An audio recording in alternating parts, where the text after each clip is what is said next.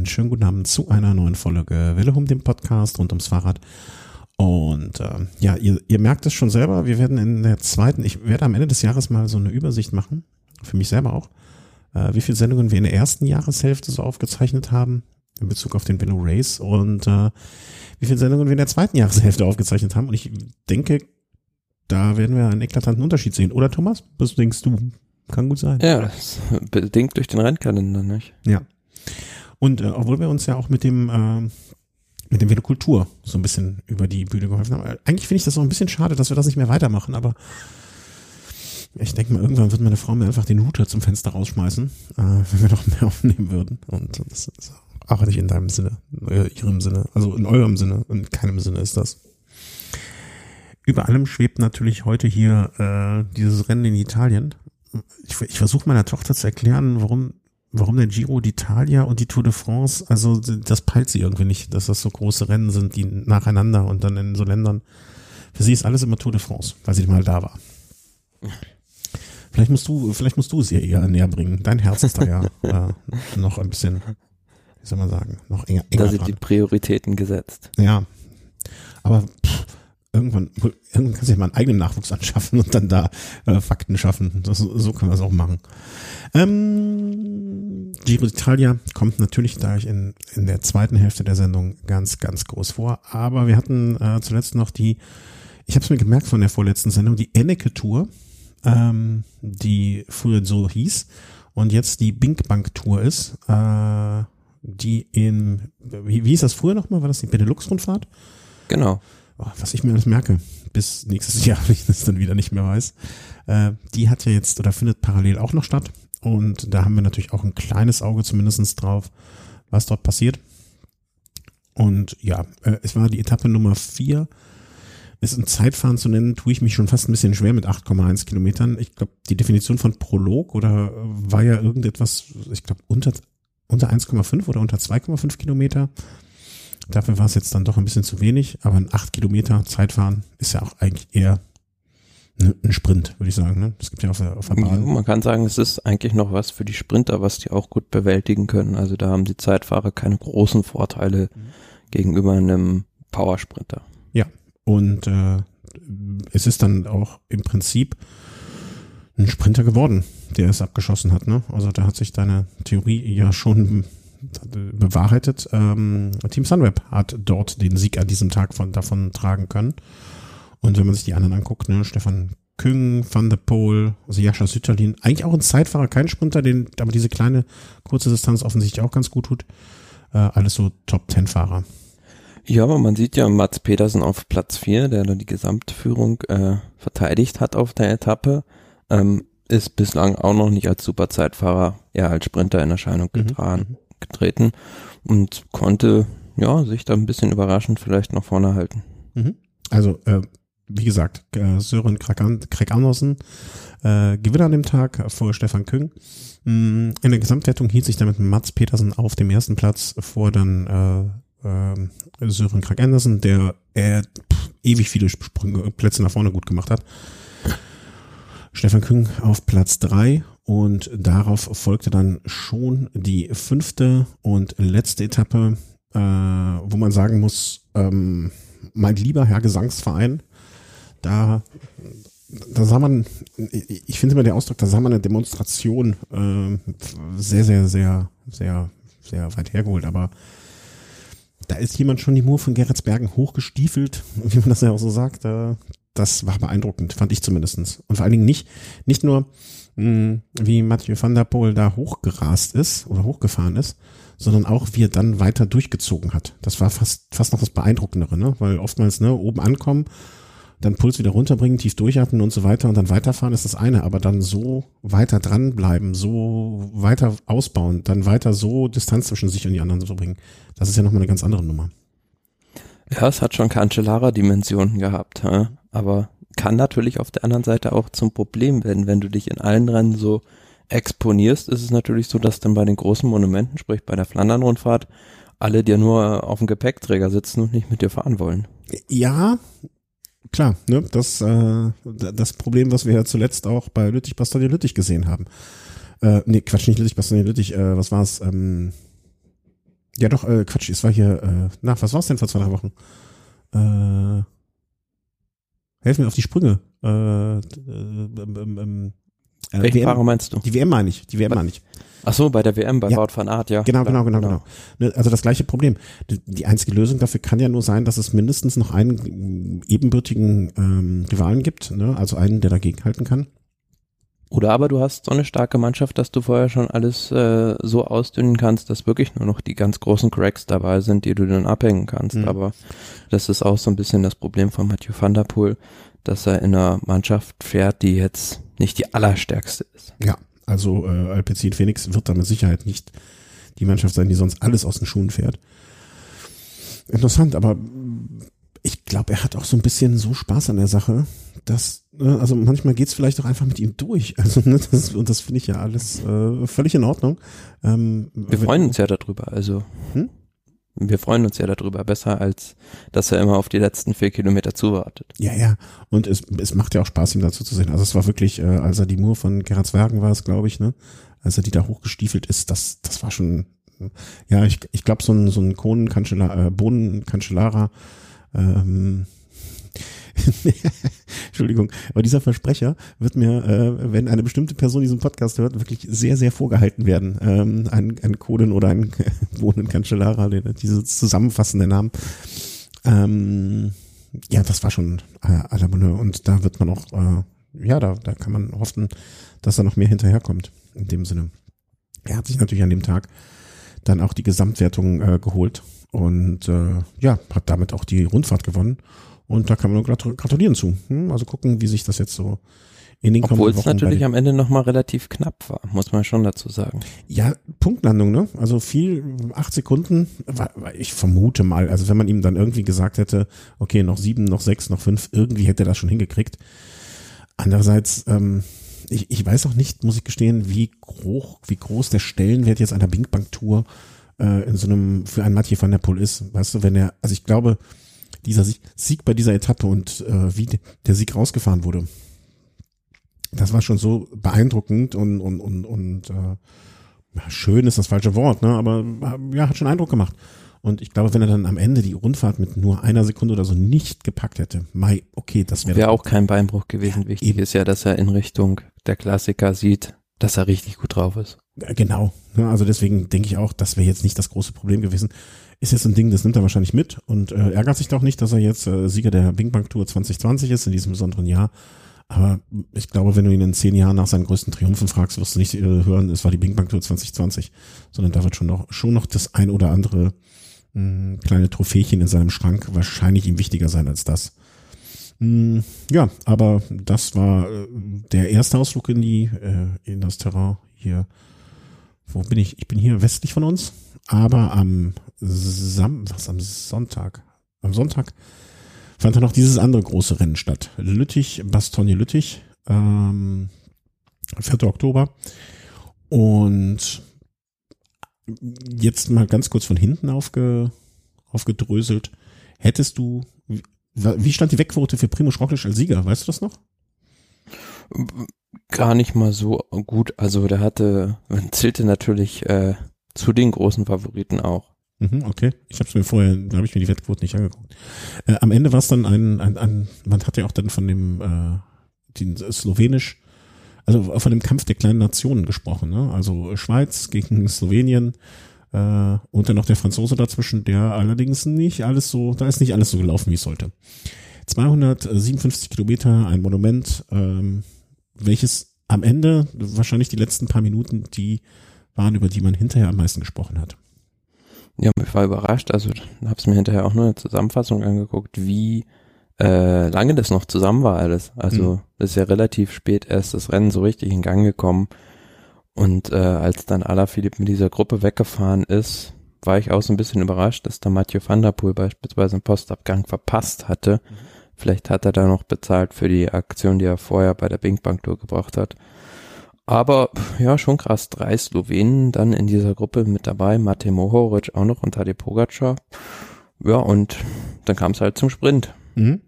Und dieser Sprint war dann so, dass, ähm, nun ja, also Alaphilippe ist eine Welle gefahren, wo ich hinterher noch mit äh, im Kollegenhaus auch so ein bisschen übereinkam, kann man ver, kann man ver, wie sagt man, verwarnen, kann man auch bestrafen für. Man hat aber auch schon schlimmere Sachen gesehen, die dann mit dem mit der gleichen Strafe belegt wurden oder schlimmere Sachen gesehen, die nicht bestraft wurden. Also ich fand's aber völlig richtig, weil er hat einerseits dadurch Hirschi die Chance genommen zu gewinnen, weil er den da aus dem Gleichgewicht gebracht hat und auch noch Pogacar behindert. Also und er hat ja auch, also ist ein Stückchen rechts rübergefahren und hat dann auch noch gesehen, dass da einer kommt und dann ist er nochmal rübergefahren. Also das fand ich schon recht eindeutig. Aber ich glaube andererseits auch, dass er so ein bisschen, also ich hatte zumindest das Gefühl, er hat sich ja hinterher direkt entschuldigt. Es war ihm auch ganz klar, dass das da irgendwie jetzt so an der Grenze, zum, also für ihn war es wahrscheinlich noch an der Grenze oder hat auch gemerkt, dass er da über die Grenze hinaus ist.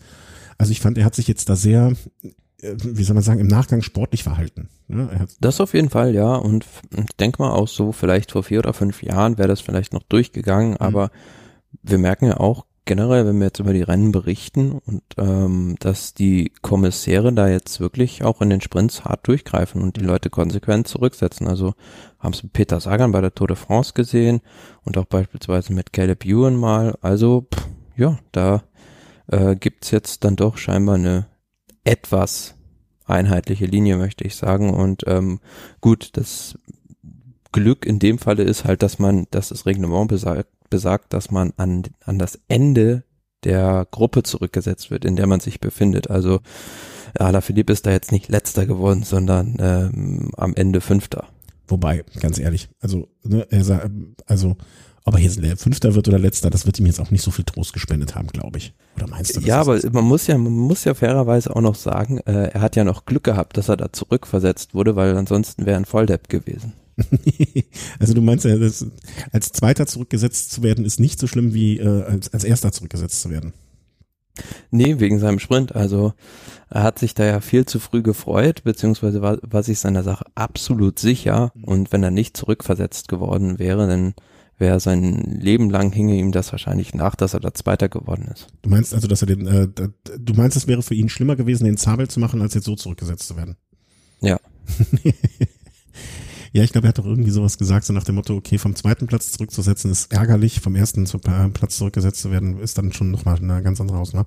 Ja, äh, nämlich Roglic hat sich auf der von oben betrachtet rechten Seite vom Front, die linke Seite, hat er sich so ein bisschen vorbeigeschlichen und hat wirklich dann äh, im Fotofinish äh, ein paar Zentimeter offensichtlich noch rausgeholt, Millimeter und hat das Ding gewonnen ich war sehr, sehr überrascht. Ich dachte ehrlich, dass der nach dem, äh, nach diesem Tour, äh, dem, Debakel ist jetzt vielleicht das falsche Wort, weil ähm, mache ich hier gleich mal einen kleinen Einschub. Äh, ich mache jetzt hier so ein Häkchen, dass ich da später wieder darauf zurückkomme an diese Stelle. Ähm, dass er sich nicht so schnell davon erholt und dass er jetzt äh, wirklich dann auch mal ein bisschen Abstand nehmen wollen würde.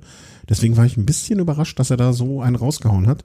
Und äh, ja, dass ein Pogacar weiter noch auf diesem hohen Niveau fährt, ähm, war ich jetzt auch verblüfft. Ich dachte, die nehmen sich jetzt mal erstmal so eine Auszeit. Ich meine, vielleicht auch andererseits nach, sonst gibt's ja nach der Tour immer diese Kirmesrennen, wo sie alle noch rumgondeln und ein bisschen Kasse machen. Das ist ja jetzt dieses Jahr nicht der Fall. Äh, vielleicht ist das auch so eine gewisse Art und Weise des Ausklingens oder des Runterkommens oder des Austrainierens oder langsam runter wegtrainierens oder wie man das auch immer nennen mag. Ja, man sieht ja, die ersten aus, fünf aus dieser Gruppe haben alle samt die Tour de France bestritten und das war eindeutig der richtige Weg, um sich da die nötige Rennhärte für Lüttich, Bastogne Lüttich zu holen. Also du meinst, Roglic war nach, eigentlich war die Tour nur ein Trainingslager für Roglic auf Lüttich, Bastogne Lüttich. Bei Philipp hat man es ja gesehen, dass die Tour nur als WM-Vorbereitung dient. Ja, ja, gewagte These, aber wenn es so gewesen wäre, dann hätte es zumindest geklappt. Das muss man, äh, muss man, muss man ihm dann wirklich sagen. Auf der anderen Seite frage ich mich immer noch, wie Alaphilippe also da so früh die Hände in die Luft reißen kann. Also ob der, also der muss den Roglic da ja sehen oder zumindest noch, also mit seiner Erfahrung, das ist ja jetzt auch nicht gerade äh, Neoprofi Alaphilippe, man muss sich eigentlich schon da warten, bis ich mich irgendwie anfange zu freuen oder damit rechnen, dass da vielleicht noch einer vorbeikommt. Mhm. Was anderes wäre es jetzt gewesen, also wenn das jetzt ein Rundkurs gewesen wäre. Also da haben wir es schon oft gesehen, dass sich da Leute schon teilweise eine Runde vor Schluss so dermaßen abfeiern und dann merken, ups, da ist ja noch einmal zu fahren.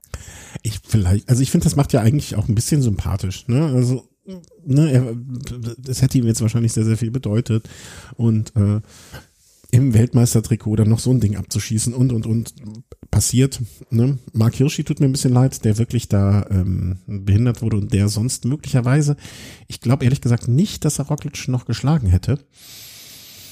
Aber am Ende weiß man es nicht. Ne? Ähm, Pogacar ist dann noch Dritter geworden. Der hat von hinten noch hier so Facepalm-mäßig die Geste. Ich weiß nicht, ob das auf einem Bild habe ich das zumindest gesehen.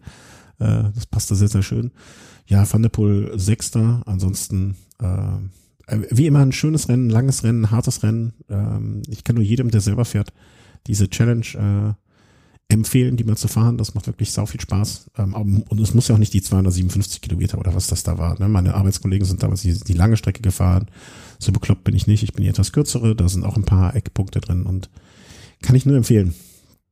Macht das mal, wenn ihr, wenn ihr Zeit, Muße und äh, vor allen Dingen auch die Beine dafür habt. Die braucht man nämlich auch, weil die hatte ich nicht und das habe ich ordentlich gemerkt. So, das wäre dieses Monument, äh, wohinter wir einen Haken machen. Was haben wir jetzt? Wir haben äh, Mailand San Remo, wir haben Lüttich Bastogne Lüttich. Äh, Lombardei-Rundfahrt. Genau. Flandern-Rundfahrt kommt noch, Paris-Roubaix kommt noch und natürlich das, äh, ja, das Rennen der fallenden Blätter. Ist, ist das dieses Jahr auch das letzte eigentlich? Ich die hatten wir ja schon, die, die Lombardei-Rundfahrt. Ach ja, stimmt. Ach, alles durcheinander. Gewonnen von Jakob Fugesau. Ja, ja, ja, ja, ist ja gut. ich, ich erinnere es dunkel.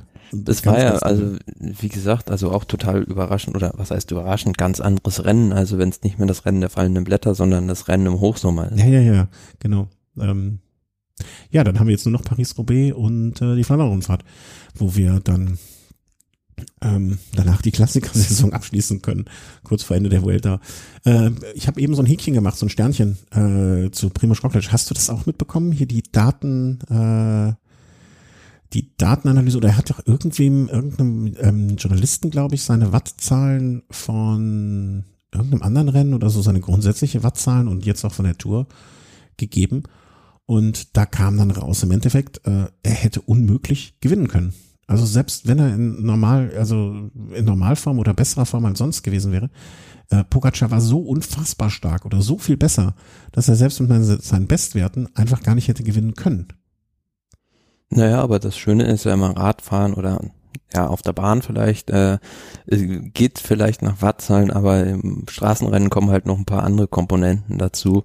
Und äh, da hätte es, denke ich, schon noch die ein oder andere Möglichkeit gegeben, auch äh, mit etwas schwächeren Wattzahlen da eine Lücke zu finden vielleicht. Ja, ich beziehe mich auf die, äh, auf das Zeitfahren, also auf das letzte Zeit, nur das letzte Zeitfahren bei der Tour. Ja gut, im Zeitfahren war es klar. Also äh, da war es meiner Meinung nach eigentlich auch schon ein Fehler, sich da halt so drauf abzustützen. Mhm dass man sich so sicher ist, da äh, Pogacar in Schach halten zu können, weil wie gesagt, er hat den halt auch schon bei der slowenischen Meisterschaft geschlagen. Mhm. Und äh, ja, da muss man zumindest damit rechnen, dass da noch was anbrennen kann. Ja, aber das ist, also ich glaube, der Journalist sprach da von einer Jahrhundertleistung oder Jahrzehntleistung von Pogacar, die so fern von allem wäre. Dass man ja, wir haben es ja im letzten Podcast, was im letzten Podcast, auf jeden Fall haben wir es schon besprochen, dass dass man das so ein bisschen äh, mit Argus-Augen verfolgen ja, muss. Ja. ja, das auf jeden Fall. Aber hm, sind wir jetzt erstmal, warten wir mal ab, harren wir der Dinge, der kommen. Und ähm, die Dinge, die da kommen, da kommt auf jeden Fall jetzt gerade noch äh, einiges auf uns zu bei, beim Giro, denn äh, wir haben jetzt heute, äh, Tag der Aufzeichnung ist Dienstag, der 6. Oktober, völlig normaler Tag, eine Giro, also Giro-Sendung aufzuzeichnen. Und ähm, wir haben also Tag 4 und eigentlich ist schon nichts mehr, also eigentlich kann man schon fast alles, was wir, nicht alles, aber einiges, was wir vorher gesagt haben, komplett in die Tonne drücken und auf den Friedhof der Geschichte werfen. Denn es ist schon so viel passiert. Also du hast, äh, warte mal, ich wollte es zitieren. Ich wollte es noch aufschreiben, damit ich es zitieren kann. Ähm, weil ich das Zitat sehr, sehr passend fand von dir. Beziehungsweise es war eher so ein emotionaler Ausbruch. Ähm, auch wenn äh, jetzt komme ich nicht. Es dauert nur eine Sekunde, liebe Hörer. Nicht abschalten. Äh, wir sind noch hier. Ähm, und zwar hast du geschrieben am gestrigen Montag. Äh, auf meiner Bergetappe schon mehr passiert als auf allen Bergetappen der Tour zusammen. Ja. Und äh, Chris, der ja seltener Gast hier ist, ähm, aber wenn er da ist, immer eine Bereicherung, der ja auch bei der Tour äh, Sache dabei war, sagte Open Fire. Attacke. Ja, also das beschreibt es eigentlich ganz gut. Äh, und ich würde trotz, trotz unserer Aufregung und trotz unserer Freude daran äh, vielleicht immer noch versuchen, unsere, unser Sendungsschema beizubehalten. Und ähm, der Reihenfolge zu folgen, der, ja, der Chronologie der Ereignisse, sagt man ja auch, äh, zu folgen. Und dieses Dra italienische Drama begann am vergangenen Samstag. Mit dem Zeitfahren, irgendwann, äh, ich war arbeiten und dann frug ein Kollege, wann geht's denn los? Und ich so, ja, 15.30 glaube ich, habe ich gesagt. Und äh, 16 Uhr sind sie im Ziel und der war sehr verblüfft, dass ich das so genau vorhersagen konnte. Äh, ja, weil es einfach ein Zeitfahren war und er es nicht wusste. Äh, liebe Grüße an der Stelle. Äh, und der, also du hattest ja schon angekündigt, na, das könnte vielleicht möglicherweise ein Dreifach-Sieg werden mit äh, Filippo Ganna, Joe Thomas und wer war der dritte? Micah? Rowan Dennis. Ron Dennis, genau, genau, genau, genau. Da hatten wir aber auch gesagt, naja, bei Ron Dennis muss man immer gucken, was der im Frühstück hatte. Also wenn, wenn das nicht das war, was er sonst bekommt, da kann das auch nach hinten losgehen. Nach hinten losgegangen ist nicht ganz, aber den dritten Platz hat er dann doch nicht geholt mit äh, dem Rückstand, ist 15. geworden. Und Gerard Thomas war auch nicht ganz so, ähm, wie soll man sagen, also es waren einfach noch mal ein paar Leute ganz knapp davor, aber ansonsten zeitgleich mit Platz drei und zwei und äh, deine Prognose, äh, Filippo Ganna, auch bei den Wettquoten am, höchsten gehandelt, äh, ja, der hat das Ding abgeschossen. Also da muss man sagen, das ist einfach eine neue Dimension im Zeitfahren. Das ist einfach ein Tier, also 1,93 Meter und, und 76 Kilo. Das, also der kommt zwar jetzt so die Berge fast gar nicht hoch, aber so, wenn es ein Zeitfahren gibt, das einigermaßen flach ist oder wenn da nur so ein kleiner Hügel drin ist, wie jetzt am Anfang beim Giro-Zeitfahren, kann der einfach brutale Wattwerte momentan drücken wie kein anderer. Ja, also äh, möchte ich auch zitieren. Ich habe ja, wie gesagt, einen Kollegenkreis, die sich auch damit beschäftigen. Ähm, äh, möchte ich zitieren, der gesagt hat nach diesem Zeitfahren, der Moment, wenn du einen 50er Schnitt fährst und beim Giro 160. wirst. das sagt viel über dieses Zeitfahren. Also es war wirklich Hochgeschwindigkeit. Ich glaube, ich habe auch irgendwann mal zwischendurch gesehen, äh, Mindestgeschwindigkeit oder Höchstgeschwindigkeit von teilweise 103 kmh oder so an irgendeiner Stelle wurde gemessen. Ähm, ja, und Ghana hat sich da vorher das 60er Blatt vorne drauf gemacht und dann hat er mal Gas gegeben. Also es war wirklich, wirklich äh, eine Demonstration von Zeit. Ja, wobei man sagen muss, es war von den äh, Witterungsbedingungen teilweise ein bisschen unterschiedlich. Also ganz am Anfang gab es scheinbar recht viel Wind, wodurch halt in dieser Abfahrt, dieser Abfahrt, die es da gab, in, in die Stadt runter, äh, ja, teilweise die Leute Angst hatten, dass sie von der Straße fliegen. Und dann war es wieder ähm, eine Weile lang fast windstill scheinbar und zum Schluss war der Wind dann wieder ein bisschen ähm, ja nicht mehr zugunsten der Fahrer und somit hatten halt die Leute, die in der vorderen Gruppe gestartet sind, also am Anfang des Zeitfahrens, wie Garen Thomas beispielsweise, doch äh, ja das Richtige losgezogen und gegenüber den Spätstartern einen Vorteil. Ähm, losziehen bedeutet ja, dass es eine Glückssache war. Nö, also die hatten das ja so einkalkuliert und da muss man auch mal so ein bisschen vielleicht die Teamtaktik oder äh, die ja, Speer-Scouts des Teams, der Teams der anderen Favoriten in Frage stellen mhm. oder die mal ein bisschen hinterfragen, was die eigentlich da ausgekundschaftet haben vom Wetter her. Ja, genau darauf wollte Vielleicht sollte da irgendwie einer sich einen neuen Kachelmann zulegen.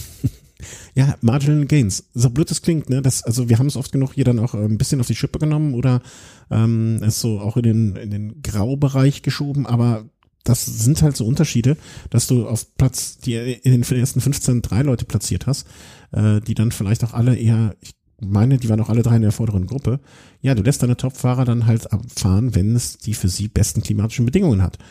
Ja, und äh, das war dann in dem Fall so. Und ähm, vielleicht noch eine Anmerkung, aber ich weiß gar nicht, ist er gestürzt oder äh, Luca Kovili? Kovili? Hast du das mitbekommen? Der ist aus dem Zeitlimit geflogen in der ersten. Mhm. Äh, ich habe jetzt nicht mitbekommen, ob er gestürzt ist. Ich habe nur mitbekommen. Habe ich auch nicht mitbekommen. Bitte?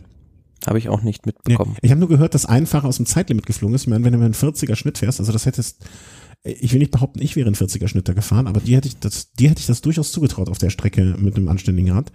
Ähm, wahrscheinlich war da irgendwas anderes damit beteiligt. Wurscht.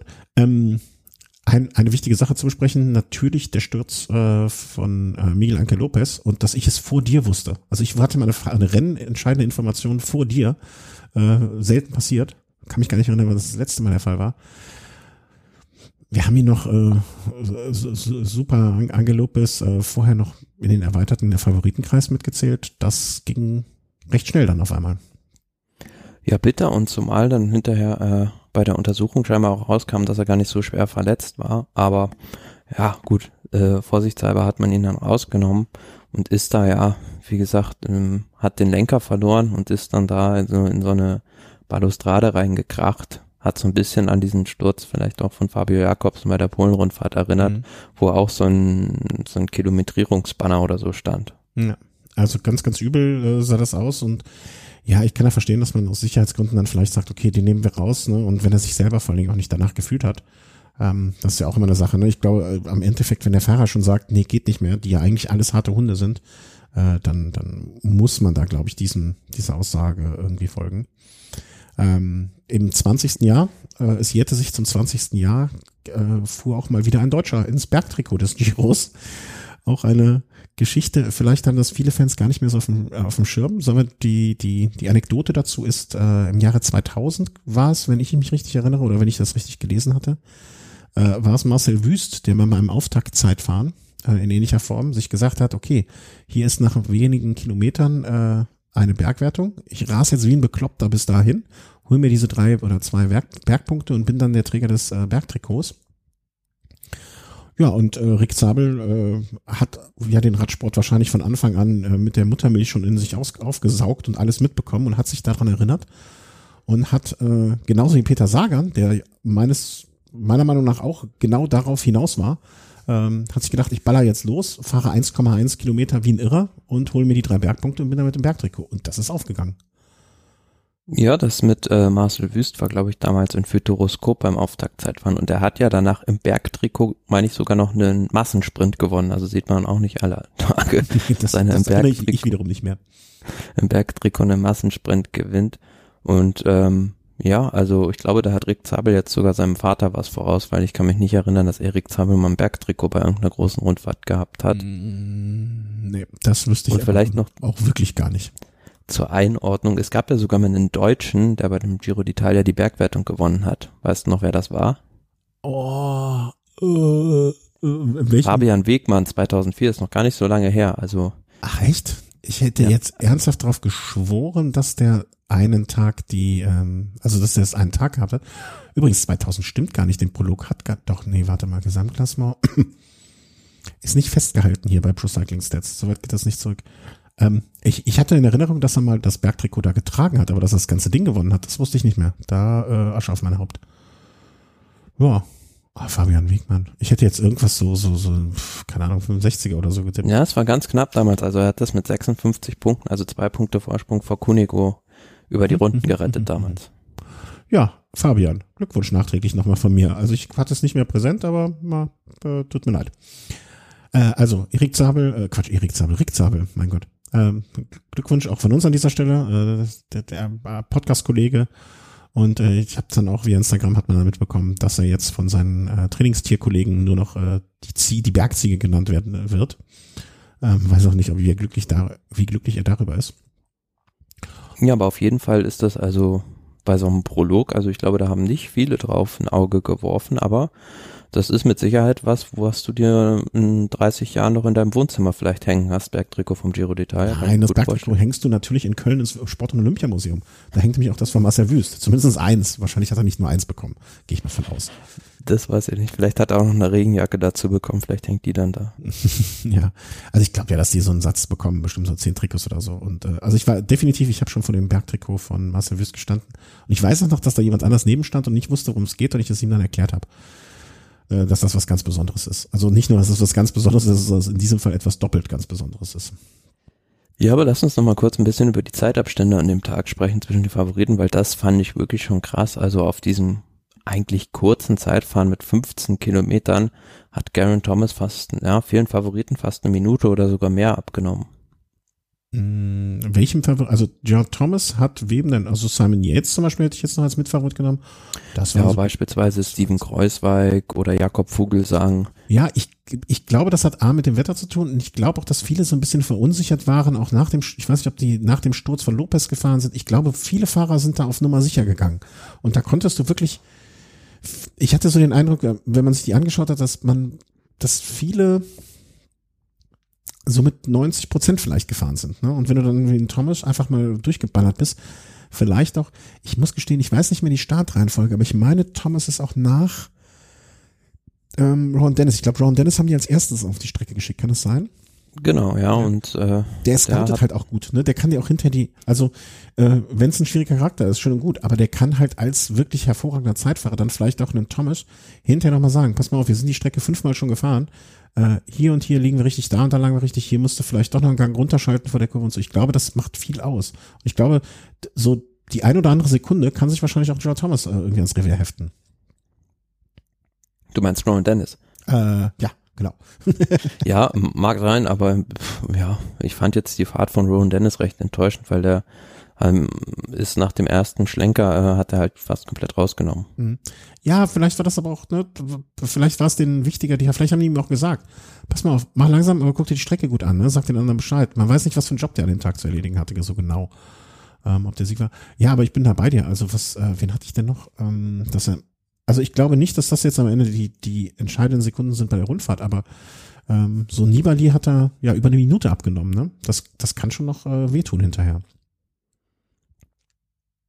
Ja, absolut. Also ähm, da hat man schon gedacht, jetzt ist schon so ein bisschen die Hackordnung im unter den Favoriten vielleicht gemacht. Cameron Thomas hat seine Top-Favoriten-Position untermauert an dem Tag. Simon Yates ein sehr gutes Zeitfahren hinge hingelegt und so scheinbar war dann so Platz eins und zwei eher das Duell zwischen Thomas und vielleicht Yates. Und dahinter kommt dann der Rest, aber ja, Ja. die nächsten Tage haben dann ein anderes Bild abgegeben. Die Das ist halt der Giro.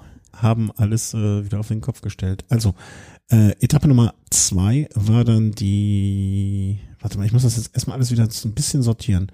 Etappe Nummer zwei war die Etappe, ich habe jetzt alles schon äh, so durcheinander.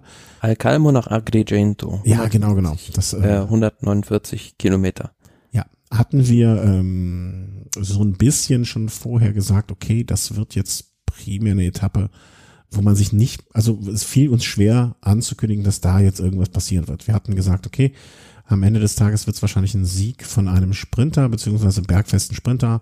Äh, Matthews war da schon von uns im Name, äh, Name gefallen. Natürlich, äh, Peter Sagan war als Name gefallen. Und, und, und. Und ähm, die vielleicht erste und entscheidende Szene äh, passierte. Warte mal, war das? Nee, das war Quatsch, das war ja, ich werfe alle Tage durcheinander. Also, also ähm, an dem Tag passierte ja noch nicht so viel. Nö, unter den Favoriten ist da mit Sicherheit nicht viel passiert. Ähm, das hat sich alles auf diesen letzten Anstieg konzentriert und ähm, ja, UAE Emirates vom späteren Sieger Ulissi, das Team, die haben das sehr clever gemacht. Die haben gewartet, gewartet und dann so 1,5 Kilometer vom Ziel sind die einfach Vollgas losgefahren, sodass die Sprinter schon voll in die Säure müssen und dann im Sprint dementsprechend nicht mehr frisch sind. Mhm. Irgendwann ist dann Ulissi angetreten und ja, da waren noch zwei Mann am Rad und ähm, Peter Sagan, der ist zwar nochmal hingekommen, aber musste halt schon diesen Effort leisten, da dieses Loch einmal zu schließen und konnte nicht mehr vorbeifahren. Man hat doch bei Ulysses so ein bisschen den Eindruck gehabt, als hätte er zwischendurch fast nochmal so ganz, ganz kurz so von 100% auf 90% runtergeschalten, als wenn er so ein bisschen Reserve gerne gehabt hätte, hatte ich zumindest den Eindruck in dem Sprint, um, um gegebenenfalls nochmal kontern zu können, war dann aber gar nicht nötig, ne, sondern hat das Ding dann so durchgezogen. Ja, da hatte er dann noch einen anderen Fahrer am Hinterrad und den wollte er nicht, äh,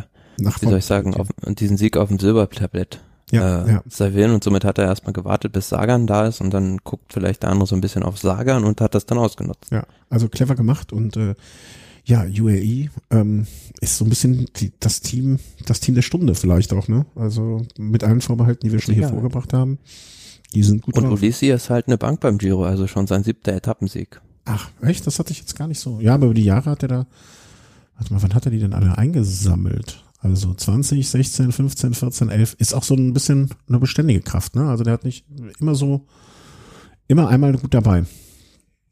Ähm, was hat er noch sonst gewonnen? Ja, aber eigentlich auch nur in Italien gut unterwegs, ne? Also sehr heimatverbundener Fahrer. Ähm, ja, mehr gab es zu dieser Etappe noch mehr zu sagen? Eigentlich nicht, außer das noch, ähm, er ist für Alexander Vlasov äh, nicht so der allerbeste Tag war. Der stieg schon relativ schnell äh, ins Auto und zwar Ja. nicht mehr weiter zu fahren. Da hat man gesehen, da ging die Nahrung den falschen Weg. Also er stand dann irgendwann am, am Straßenrand und äh, ja, waren nicht sehr schöne Bilder, aber man hat sich so gefragt, gut, jetzt wenn so ein Fahrer äußerlich nicht versehrt ist, keine großen Wunden hat oder so, warum gibt er da jetzt plötzlich auf? Aber das hat sich dann recht schnell aufgeklärt, Mhm. als dann das Kommuniqué von der Mannschaft Astana kam, ähm, ja, dass er da äh, große Magenprobleme hat. Aber gut, ja, auf der anderen Seite kann man immer sagen, so, ja, versuch dich irgendwie ins Ziel zu schleppen und dann so ein Magen, der erholt sich vielleicht innerhalb einer Nacht. Ähm, aber es scheint ja. so schlimm gewesen zu sein, dass er äh, gar nicht weiterfahren konnte. Und man muss sagen, ja, für Astana ein herber Verlust wieder, nachdem sie am ersten Tag schon Miguel Angel Lopez verloren haben. Wir haben ja in der Vorbesprechung gesagt, wahrscheinlich das stärkste Team am Berg mit den dreien, mit Lopez, mit Vlasov, mit äh, Jakob Fugesang. Ja, da war es nur noch da einer. Da ist noch einer. Und das äh, wird natürlich dann auch, also ich kann mir gut vorstellen, dass das schon Konsequenzen hat für deren Herangehensweise an den Giro. Also die werden jetzt mit Sicherheit oder müssen sie umplanen und ähm, wie lange sie dann Vogelsang also ich, man wird jetzt halt alles davon abhängig machen müssen, wie gut Vogelsang drauf ist, ne? ob es zum Etappenjäger, äh, Etappenjäger ähm, umgebaut wird, ne, das Team. Naja, war ja, war ja schon vorher einer der großen Favoriten, liegt jetzt auch noch gut in der Gesamtwertung, aber ich hatte mir vorher so vorgestellt, dass Astana so ein bisschen äh, beim Giro einen auf Guerilla-Truppe mhm. macht. Also die halt mit den dreien versuchen, das äh, Rennen in den Bergen auseinander zu pflücken um, das können sie jetzt natürlich nicht mehr. Jetzt müssen sie alles auf Vogelsang abstützen. Ja. Und wäre wär auch eine ganz, äh, hätte zumindestens den Giro auch deutlich bereichert. Ne? So, eine, so ein Team, was mit so einer Taktik unterwegs ist, was nicht klar ausrechenbar ist.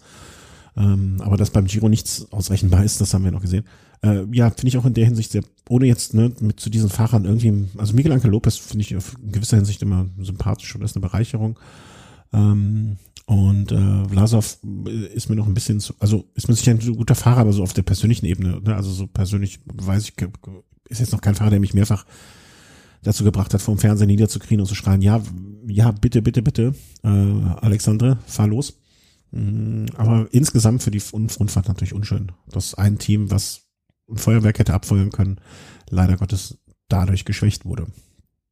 Ähm, aber wie schon in den Etappen davor ging es dann in der dritten Etappe von Enna zum Etna, äh, 150 Kilometer.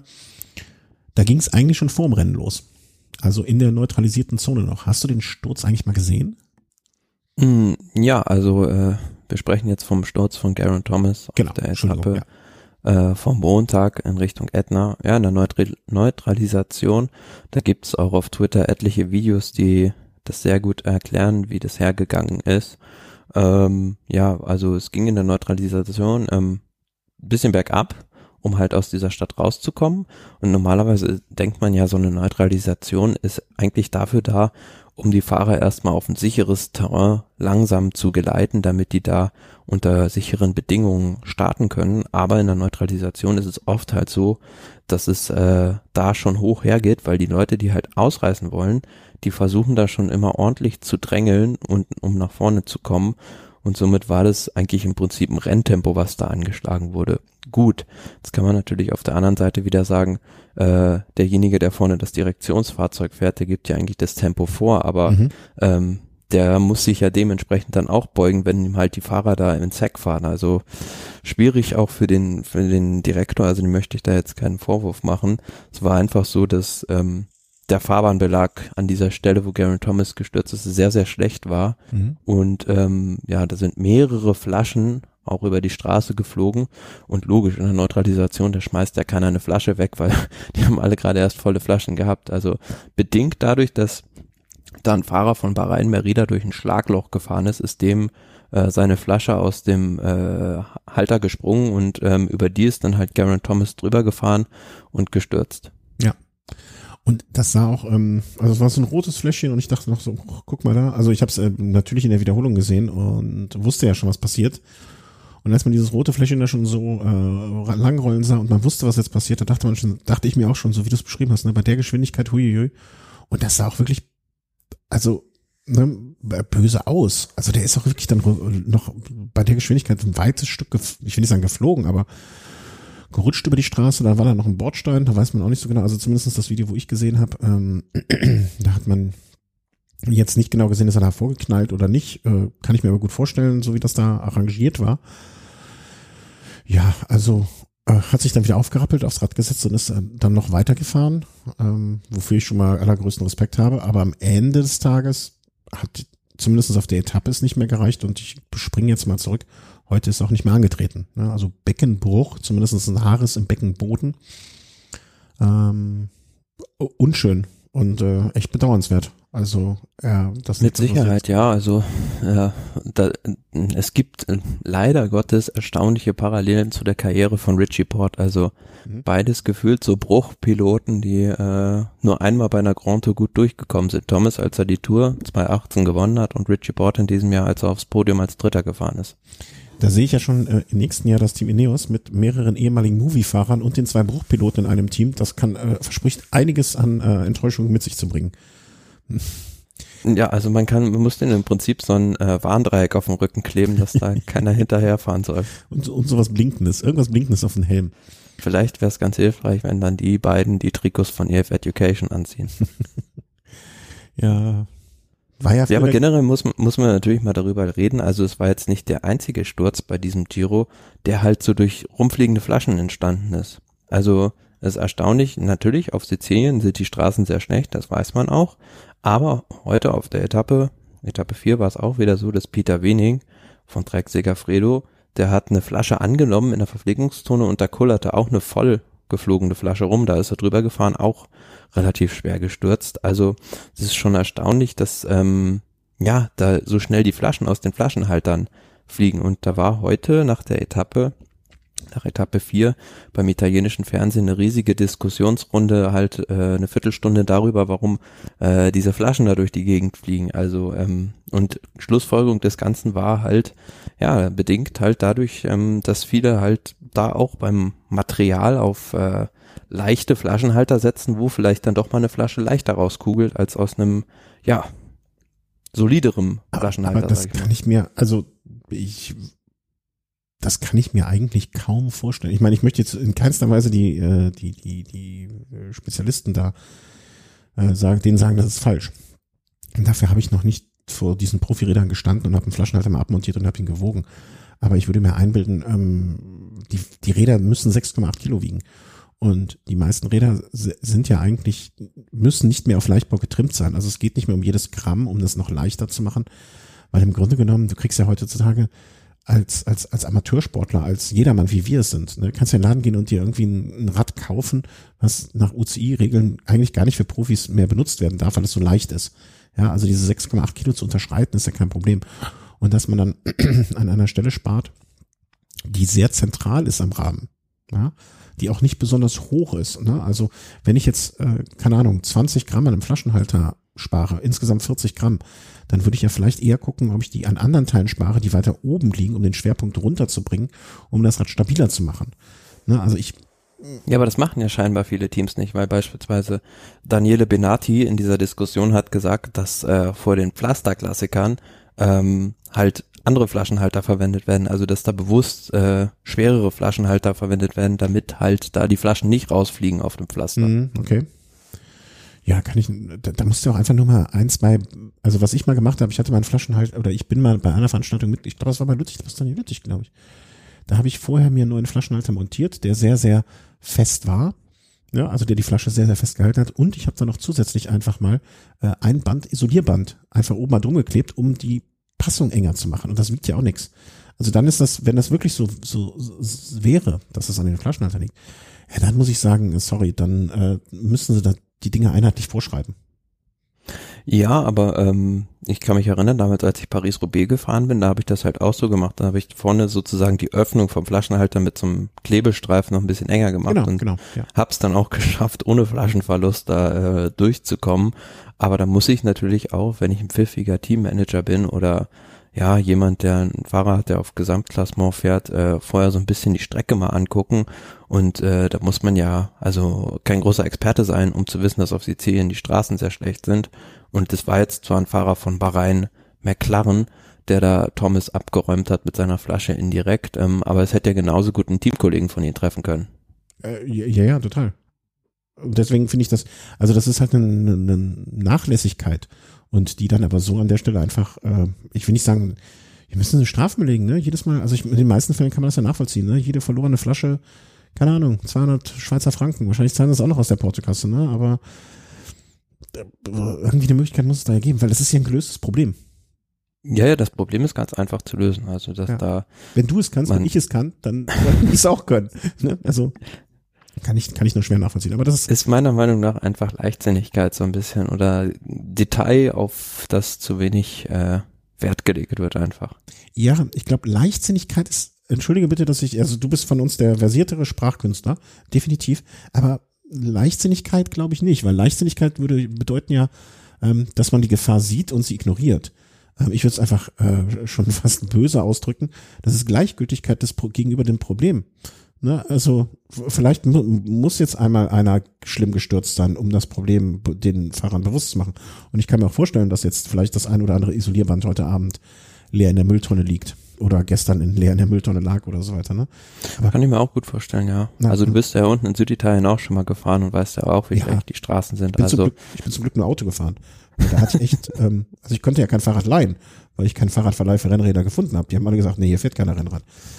Ähm, aber das, also wirklich, da muss man einfach vielleicht auch vorher dann von der von, von den Kommissären her oder so sagen, pass mal auf, ähm, Flasche rein, Fahrrad auf den Kopf drehen, wenn die Flasche rausfällt, nix da. Mit dem Flaschenhalter fährst du nicht.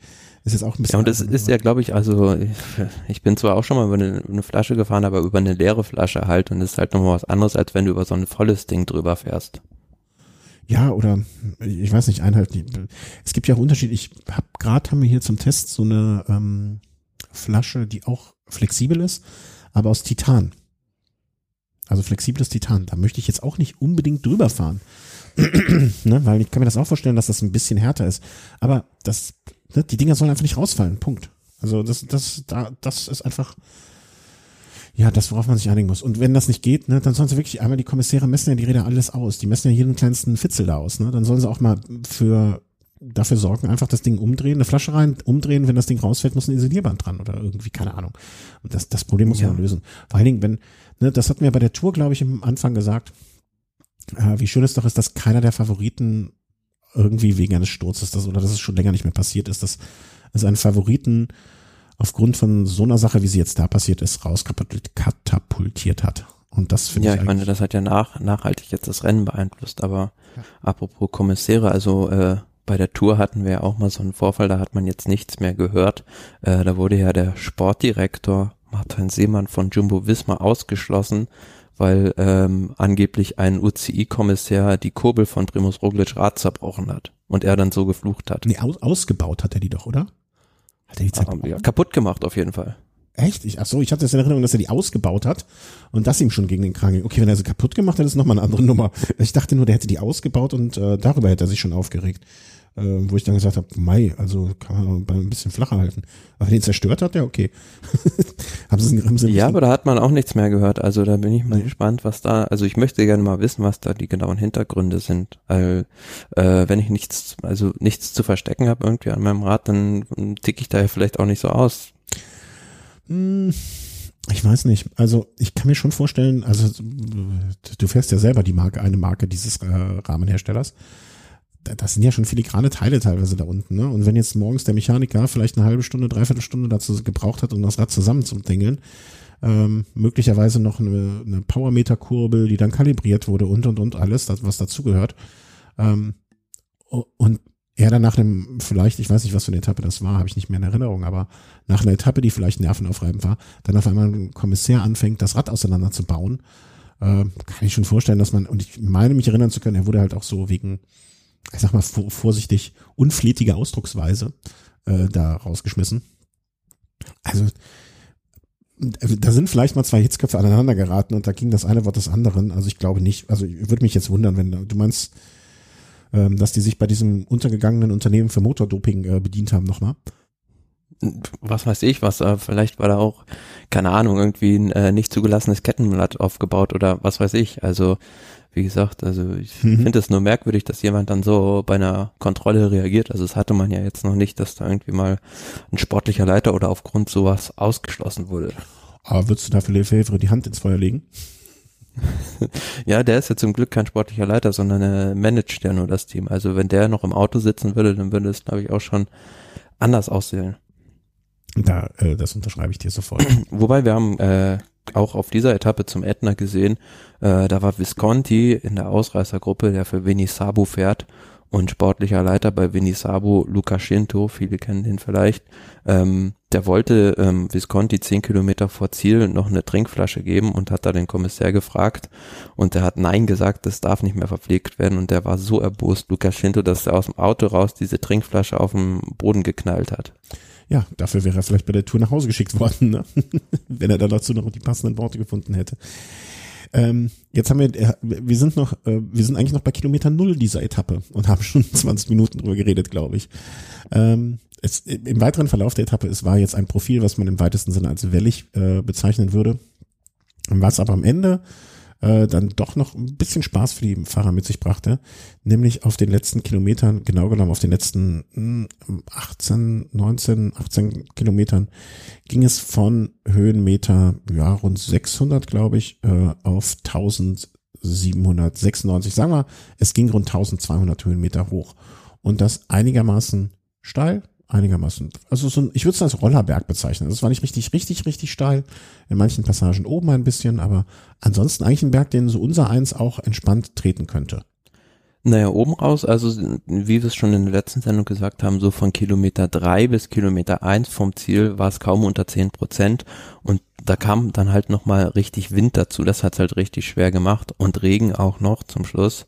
Ähm, ja, und da war dann halt eine, am Anfang eine Ausreißergruppe weggefahren und ja, so ein bisschen verwundert war man dann, dass äh, äh, Mitchelton Scott, die sind dann hinterhergefahren, die haben gesagt, ähm, Ineos wird heute nichts mach machen wegen Garen Thomas, der schon angeschlagen war. Dann fahren wir halt hinterher und ähm, ja, die sind dann aber irgendwann äh, auch rausgegangen. Das war schon überraschend. Ja, man hat gesehen, dass äh, Simon Yates sich dann nicht gut gefühlt hat. Also auch überraschend, dass dann der zweite der Favoriten dann in dem Anstieg äh, schon so früh abreißen lassen muss. Mhm. Und der vor allen Dingen auch ähm, äh, eigentlich äh, Interviews hinterher dazu gesehen, gelesen, der eigentlich auch so ja sich gut gefühlt hat, ne? Der gesagt hat, okay, ähm, äh, der hat seine Jungs ja auch nicht eingespannt, weil er an dem Tag Bock hatte, die einzuspannen. Ne? Deswegen ähm, hat mich auch sehr ja, Die wollten einfach die Etappe gewinnen. Bitte? Die wollten ja die Etappe gewinnen, ja. das war das, war das Ziel. Und, und dann hat er irgendwann ins äh, Radio gefunkt, äh, ich, ich kann die Gruppe nicht mehr halten und sein Sportdirektor im Auto wäre fast vom Glauben abgefallen. Hm. Finde ich komisch, weil eigentlich auch ein Yates jetzt würde ich mittlerweile als einen Fahrer ansehen, der von seiner Erfahrung her und so eine, eine gesunde Selbsteinschätzung haben könnte und müsste, ne, dass das, dass das, dass das so an dem Tag nach hinten losging. Ähm, und er, er, das klingt jetzt sehr, sehr gemein, ist aber gar nicht so gemeint. Er kennt sich auch mit Zusammenbrüchen aus. Ne? Er weiß ja, wie das ist. Hat, hat er auch schon mal gehabt. Ne? Also deswegen war ich da sehr, sehr irritiert von. Und im Prinzip bedeutet das ja schon, wenn man jetzt mal diese zwei Menschen da rausgreift, im Prinzip ist das für zwei Favoriten an dem Tag schon das Rennen gelaufen. Komplett. Ja, jetzt würde ich jetzt noch nicht ganz abschreiben. Ähm, vielleicht war es auch einfach nur ein schlechter Tag, den er gehabt hat, weil Sonne-Berg-Etappe so früh in der Grand Tour kann schon mal sein, dass man da noch auf dem falschen Fuß erwischt wird. Er hat jetzt in der Gesamtwertung ah, so gut drei Minuten vielleicht zu den anderen Favoriten. Um, das ist jetzt noch nicht noch nicht alles. Ähm, Wäre es jetzt irgendwie auf der 17. Etappe gewesen, hätte ich gesagt, das Ding ist gelaufen. Aber so hat er jetzt vielleicht sogar eine bessere Position, weil der Druck ist nicht mehr so da. Also er hat jetzt nichts mehr zu verlieren und hat immer noch genügend Zeit, diesen Rückstand wieder reinzuholen. Glaubst du denn, sie vertrauen ihm in dem Sinne noch, dass sie sagen, okay, das ist weiterhin unser Leader oder machen sie jetzt das Gleiche, was Ineos? Ich glaube, die werden, die, die werden einfach mit dem Fahrer sprechen und äh, von Tag zu Tag gucken, wie er sich halt fühlt. Mhm. Weil es wäre natürlich jetzt auch ein probates Mittel, einfach zu sagen, okay, äh, wir machen jetzt den, äh, den Ineos Bernal und gehen jetzt einfach äh, auf Etappensiege. Ne? Aber das, klar, dafür ist jetzt dritte Etappe, ist noch ein bisschen früh, aber wie du schon, wie du es wahrscheinlich vollkommen richtig sagst, äh, das werden die jetzt von Tag zu Tag entscheiden. Und wir haben es jetzt auch oft genug gesagt, für, ähm, ne, der und der Fahrer geht auf Etappen, fängt sich vorher mal zwei, drei Minuten bei irgendeiner Etappe ein. Eigentlich hätte er äh, dieser Choreografie folgend alles richtig gemacht. Ne, am früh erste Bergetappe ein paar Minuten einkassiert und ab sofort wäre eigentlich der perfekte Kandidat fürs Bergtrikot. Wenn das Wär, wäre ist. gewesen, hätte er noch mehr Zeit gefressen, aber er hat dann die Gesamtwertung scheinbar noch nicht aufgegeben. Mhm. Also ja. Ja, und dieses das äh, Rennen der Favoriten, ähm, das war wirklich, also Vogelwild, das war ein einziges Gemetzel, da ging's hin und her. Da haben, also es gab kein Team, was das irgendwie mal kontrolliert hat, weil einfach die Fahrer dazu nicht da waren. Also es war irgendwie ein paar Teams mit zwei Fahrern noch in der Gruppe und dann hat es da ständig äh, Attacken gehagelt dementsprechend, weil halt keiner Tempo fahren wollte. Und ja, es war ein absolut wildes Gemetzel. Unter den ersten Top Ten der Etappe. Nee, warte mal, habe ich jetzt die Etappe oder habe ich die äh, Gesamtwertung? Nee, ich habe die Gesamtwertung auf, Entschuldigung. Ähm, aber komme ich gleich zurück auf diesen, äh, auf diese Meldung. Ich gucke mal, ob es auf die Etappe auch trifft. Äh, äh, doch, ich glaube, das trifft auch die Etappe. Unter den ersten Top Ten ist kein Team mit zwei Fahrern vertreten. Ne? Also ja, sagt ja schon alles. Ja, es geht sogar noch weiter. Warte mal, der Koenig Quickstep hat keinen vorne. Elf, zwölf, dreizehn. Ich glaube, die ersten drei, ich glaube, dreizehn die ersten 13 Fahrer, danach kommt erst das erste Mal ein Fahrer, der doppelt ist, wenn ich das jetzt auf meinem ersten Blick mit meinen trüben Augen richtig gesehen habe. Ja, von Bora Hans Grohe, also die hatten Maika auf 6 und äh, Patrick Konrad dann auf 14. Genau, du hast es schneller erfasst als ich, ähm, aber so ist es. Also die ersten 13 sind alle von unterschiedlichen Teams und äh, das ist ja ein sehr, sehr eindeutiges Zeichen, dass es da drunter, drüber, links, rechts und oben, unten ging. Ähm, wird das jetzt uns den ganzen Giro so verfolgen? Dieser Spaß? Also ja, ist, äh, ich glaube, der Giro wird noch einige Wendungen nehmen, die man so nicht erwartet, aufgrund dessen einfach, dass es keine Mannschaft gibt, die das Rennen kontrollieren kann. Also die Tour lief mega kontrolliert ab, also überkontrolliert schon fast mit äh, dem dominanten Jumbo-Visma-Team.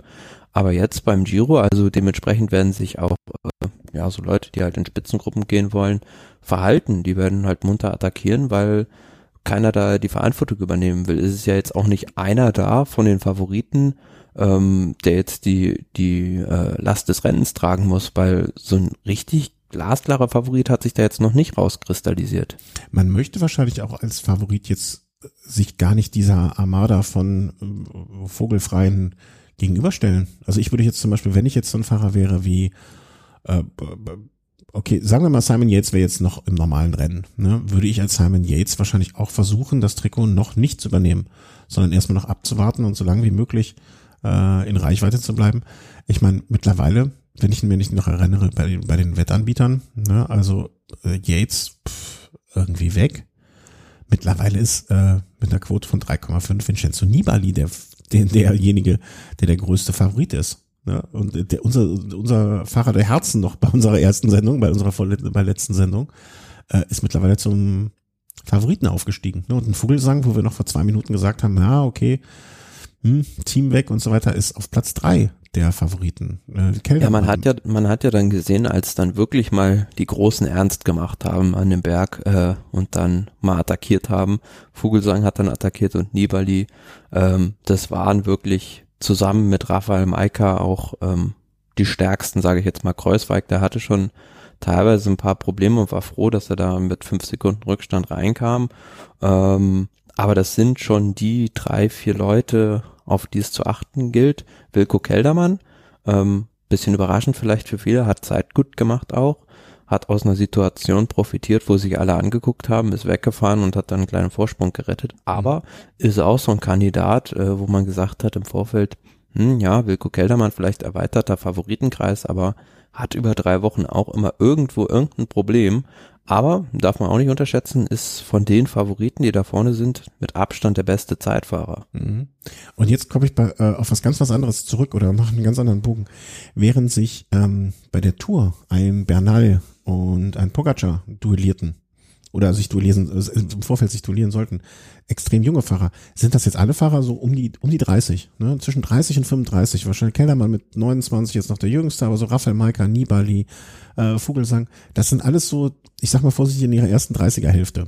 Ne? Was ich auch interessant finde, vielleicht sind das auch die Fahrer, die bei so einer wenig ähm, strukturierten Rundfahrt. Das macht ganz einfach so ein bisschen auch die Rennerfahrung. Ne? Ja, genau, also, das meine ich, Rennerfahrung oder Instinktfahrer oder so. Erfahrungsfahrer. Ne? Auch so ein Steven Krösweig, der schon die, das ein oder andere Desaster beim Giro erlebt hat, ähm, der auf Platz 10 an dem Tag reinkommt. Es wäre jetzt auch so ein Fahrer, den ich da vielleicht noch so zuzählen würde, wobei man da nicht weiß, wie der sich jetzt nach äh, also da haben wir noch die alte Geschichte, wie, wie kommt der, der durch die dritte Woche? Aber würde ich jetzt im, im weitesten Sinne auch noch dazu zählen. Ne?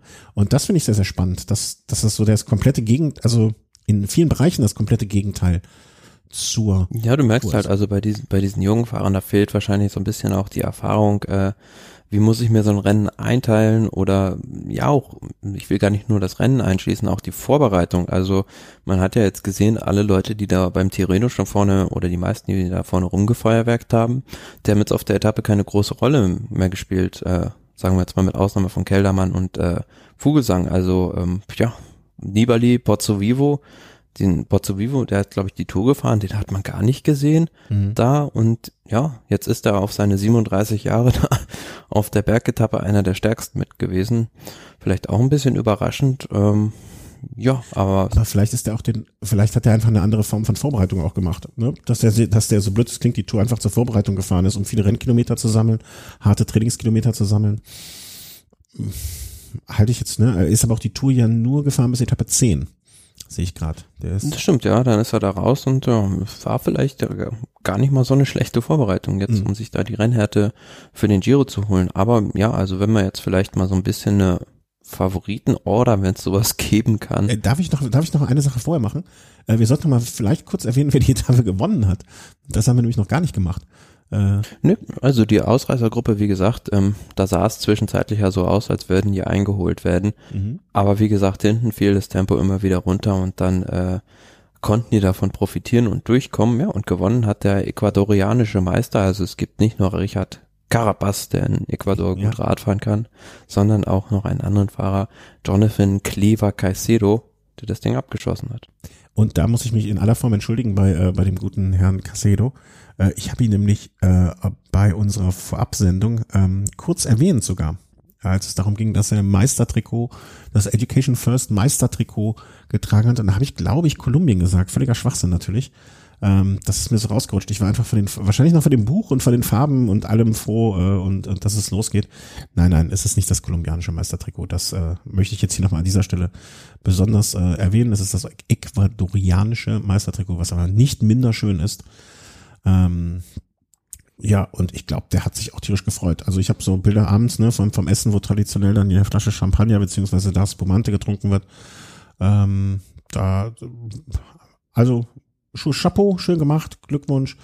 Ähm, ist ein Fahrer, der jetzt auf meiner Liste jetzt noch nicht so weit aufgetaucht ist. Ne? Also das, was er gewonnen hat, das hat viel in seiner Heimat und noch nicht so viel mit seinen 27 Jahren, aber er passt gut in dieses Team offensichtlich und äh, ja, herzlichen Glückwunsch. Äh, alles richtig gemacht, alles gut gemacht, hat das Ding abgewonnen.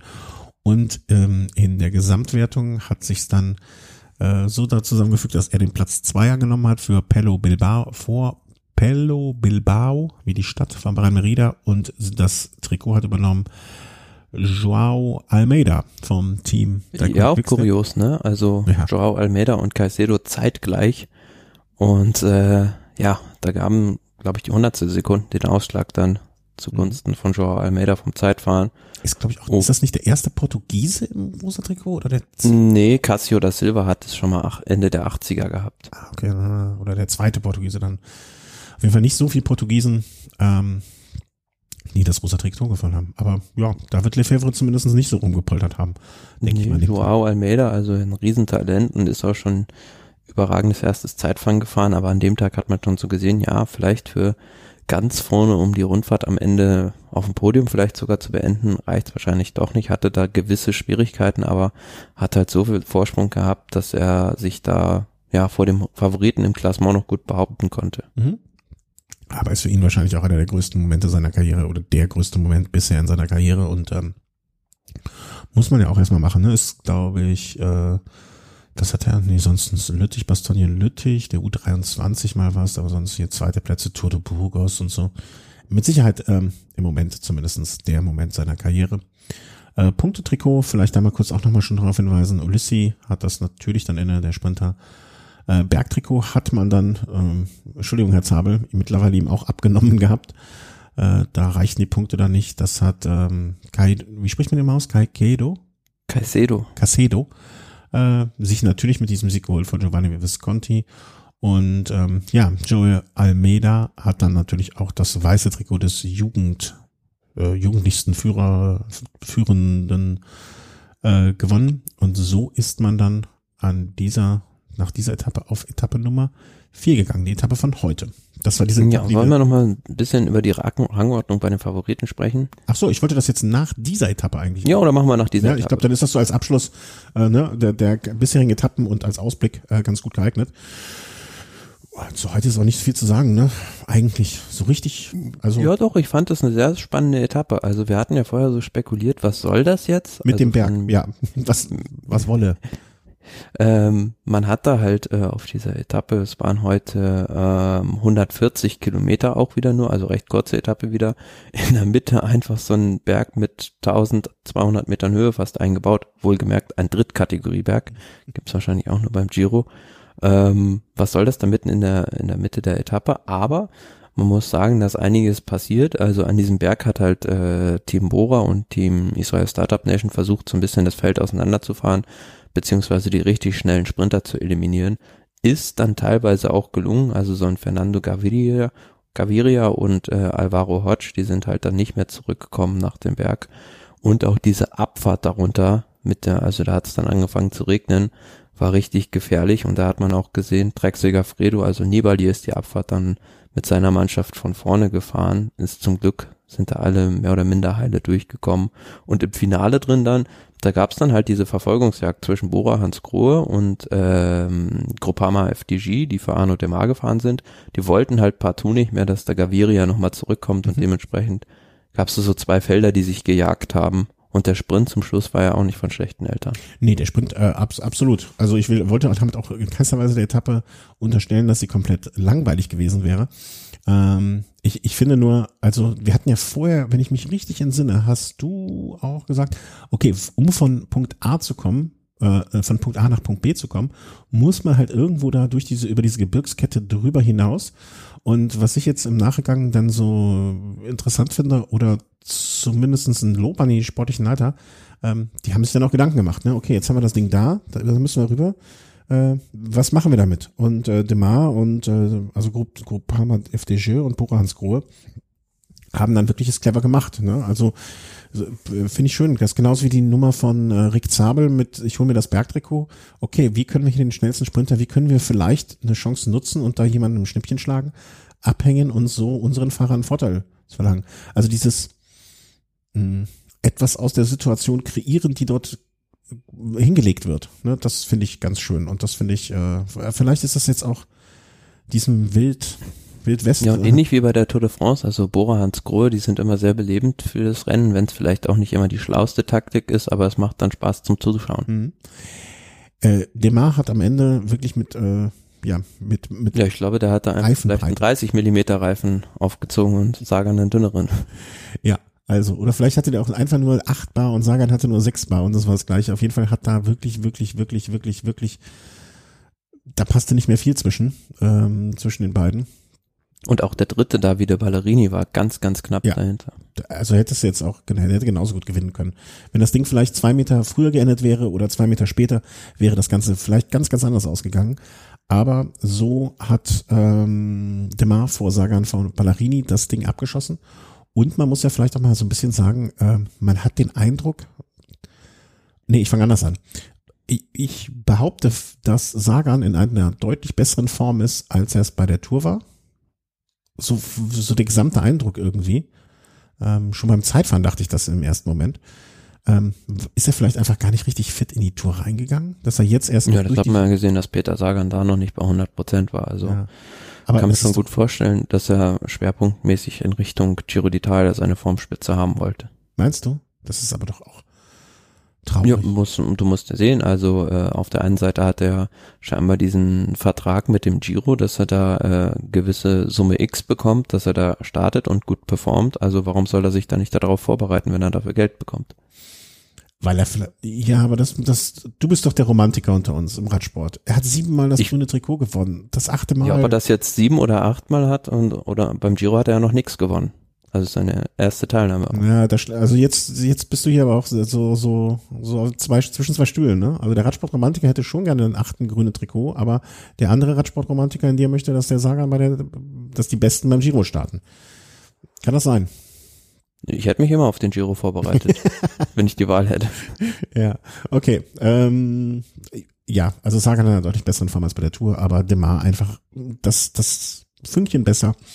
Und ja, der 29-jährige Franzose von Groupama FDJ hat ja auch schon mal, was hat er, Mailand San Remo ge, einmal gewonnen, zwei Etappen der Tour, also ist jetzt auch nicht der. Vor allem vor der Tour war der ja in einer Bombenform, als er französischer Meister geworden ja. ist. Also Letztes für Jahr mich aktuell fast der beste Sprinter der Welt. Mhm. Gut, also der hat es heute abgeschossen. Machen wir mal einmal den Überblick über die Trikots und dann können wir vielleicht auch so ein bisschen nach vorne gucken. Ähm, ja, eine Sache müssen wir noch an, ansprechen, weiß nicht, ob du das mitbekommen hast, aber im Nachgang der Etappe gab es scheinbar Fahrer, die hinten noch weiter reingekommen sind und zwei Fahrer von äh, Team äh, Vini Fantini wurden von der Balu sind voll in eine Balustrade reingefahren, weil die von einem Helikopter umgeweht wurde. Nee, das habe ich beileibe nicht mitbekommen. Um Gottes Willen. Äh. Ja, also ist jetzt noch nicht sicher, glaube ich, ob die starten können morgen nochmal, aber ja, sah halt recht böse aus, wie die da beide am Boden lagen und äh, scheinbar nur, weil Helikopter da zu tief geflogen ist. Ja, oh, nee, mich gar nicht. Mir, mir wurde auch mal die Geschichte erzählt, dass das, äh, das komischerweise bei einer Fernsehübertragung, ich, ich sag das Land bewusst nicht, und äh, dass der heimische Fahrer bei einer über Fernsehübertragung justament beim Zeitfahren hinter sich einen Helikopter hatte, der ganz tief flog und komischerweise von hinten so gedrückt hat. Also ja, es gab auch mal die Geschichte, das kann man ganz offen sagen, mit Laurent Fignon, der beim Giro Ende der 80er, äh, meine gegen Saroni war es, gefahren ist um den Sieg und dann den Helikopter vor sich hatte die ganze Zeit. Ja. ich kann da, äh, wie gesagt, allen nur den Film Schlussetappe ans Herz legen. Da äh, ist zwar ein Spielfilm, aber da kommt die Geschichte auch drin vor. Da, der Kampf gegen die fliegenden Windmühlen könnte man es dann auch nennen. Genau, äh, ja. Ja, also äh, das habe ich nicht gesehen. Äh, gute Besserung, Herrschaften wollen wir hoffen, dass sie morgen starten können, weil sonst werden das langsam schon relativ viele, die da, obwohl beim Giro steigen ja nicht so viele oder sind in der ersten Woche ja traditionell nicht so viele Stürze wie bei der Tour, aber jetzt haben wir ja schon ähm, mittlerweile fast jeden Tag einen ausgestiegenen Fahrer, heute noch mal zwei. Das wäre schon nicht schön. Ähm, kommen wir mal zum Überblick über die einzelnen Trikots. Nach dieser Etappe Nummer vier und danach ähm, kurze Vorausschau wie es weitergehen wird. Also, Almeida äh, im rosa Trikot vor, ich kann es immer noch nicht aussprechen, Jonathan Clever, Jaiko, Caicedo. Caicedo. Wie kann ich mir das merken? Kais, wie ein S, Caicedo. Äh, vor Bilbao, Keldermann, Nibali auf 6, Pozzovivo 7, ähm, Vogelsang 9, ich greife jetzt ein paar raus, Größweg 10, Maika 11, da mache ich mal eine Zäsur, weil dann ist 1,30 Abstand was ja dann vielleicht schon mal ein bisschen was ist. Simon Yates 3,48 Abstand. Äh, so gestaltet sich die Gesamttrikot, ähm, Gesamtwertung. Mhm. Eigentlich haben wir bei jedem, äh, bei jeder Sendung immer gesagt, so, wer, wer, wer schießt das Ding ab? Wer macht's denn? Also ich habe jetzt äh, als neue Leader oder als neuer potenziell Gewinner natürlich, ne, ich habe eben hier im Jahr Better Finn schon aufgerufen, das ist ja zumindest schon mal als erster Anlaufpunkt, auch wenn, wenn die dir dein Schloss finanzieren, durch, dadurch, dass du alles gewinnst. Ähm, wer wird das machen? Also Nibali haben wir, wir haben Vogelsang in der Auswert in der Lotterie, äh, wir haben Grüßweig in der Lotterie. Ja, also ähm, Steven Kreuzweig, wollte ich vorhin schon was zu sagen. Mhm, ähm, ich glaube, für den geht's einfach darum, ähm, reinzukommen. Also wie gesagt, hat jetzt, glaube ich, kein Rennen bestritten mehr nach äh, nach der Dauphiné und dem fehlt einfach so die Rennhärte und wenn der so mit einer Minute oder in dem Bereich mit, mit in die zweite Woche kommt, dann äh, kann das sicherlich auch für ihn ganz gut ausgehen, denke ich, und äh, könnte wieder, wie wir es schon gesagt haben, auf die Revanche dieses Duells von 2016 vielleicht mit Nibali herauslaufen. Mhm. Aber so, so, so ein, so ein, also von der Logik her sind eigentlich äh, Steven Kreuzweig und äh, Vincenzo Nibali die beiden Fahrer, die hinten raus am stärksten sein sollten, weil beispielsweise Jakob Fugelsang und auch ein Raphael Maika, die sind jetzt halt schon recht lange in dieser guten Form und mhm. äh, sollten tendenziell eher hinten raus äh, eher abbauen. Genau darauf wollte ich hinaus. Ich wollte sagen, ähm, von Kreuzweig zumindestens, ähm, da, dass die Dauphiné, seit der Dauphiné nichts mehr gefahren ist, Vielleicht ist das genau das. Ne? Also wir haben ja auch immer gesprochen davon in der, bei der Tour schon. Der Peak kommt in der letzten Woche. Ne? Also da, wenn er jetzt noch nicht in Topform ist, vielleicht ist er dann in Topform. Vielleicht kommt ihm einfach diese Pause so zugute, dass er hinten raus dann das, die, die Kohlen aus dem Feuer holt. Genau, das wäre jetzt auch mein Argument für Größweig gewesen. Ähm, ich, also jetzt mittlerweile bin ich schon wirklich, wirklich sehr, sehr, sehr dafür. Auch, ne, Nibali hat wirklich, also du, ich kann vielleicht ein, zwei Geschichten noch äh, fallen mir ein, weswegen ich ihm böse wäre. Aber irgendwie hat es ja dann doch immer noch geschafft, mich äh, zumindest so emotional anzusprechen oder ne, der, der Italiener in Italien. Ähm, das wäre was Schönes. Hat ah. auf jeden Fall von denen da vorne die größte Erfahrung und äh, weiß auf jeden Fall, wie es geht und ähm, auch das, äh, ja, die besten Resultate vorzuweisen. Also Vogelsang und Grantus ist ja so eine Geschichte. Also ich glaube, seine beste Platzierung ist immer noch von der Tour 2013, da war er mal siebter. Mhm. Ansonsten äh, war der noch nie auf einem Podium bei einer Grand Tour. Also ja. Ja, bei dem ist ja auch immer die Frage, wie wirkt sich das aus, dass sein Team nicht mehr da ist? Ne? Also wir hatten, du hast ja vorhin wunderschön beschrieben, diese Vogelfreitaktik, ne? alle, alle auf Anschlag, Attacke, Attacke, Attacke. Und ähm, er ist jetzt alleine, ne?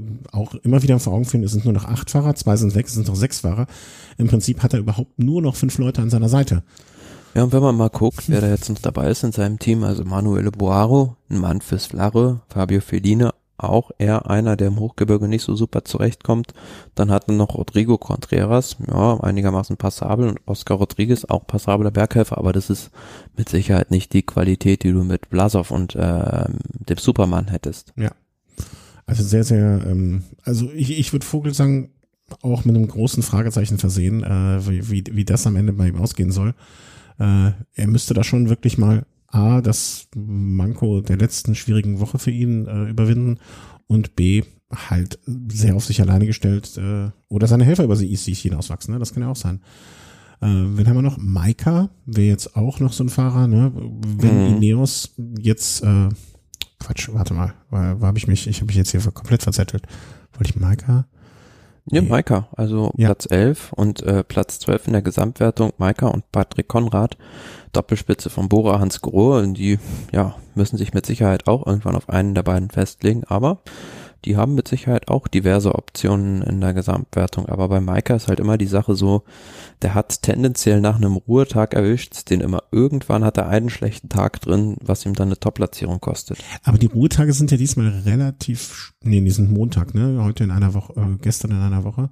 Naja, aber dann hat er schon ein paar Etappen in den Beinen. Warum nicht, ne? Und äh, der, der, der Giro ist bergig äh, zweimal das Bergtrikot der Tour schon gewonnen.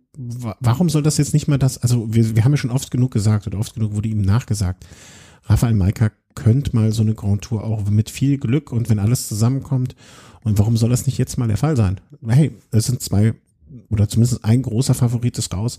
Ein großer Favorit stellt sich gerade wirklich nicht ganz, na, also hat sich ein bisschen ins Abseits gestellt, um es mal so vorsichtig auszusagen.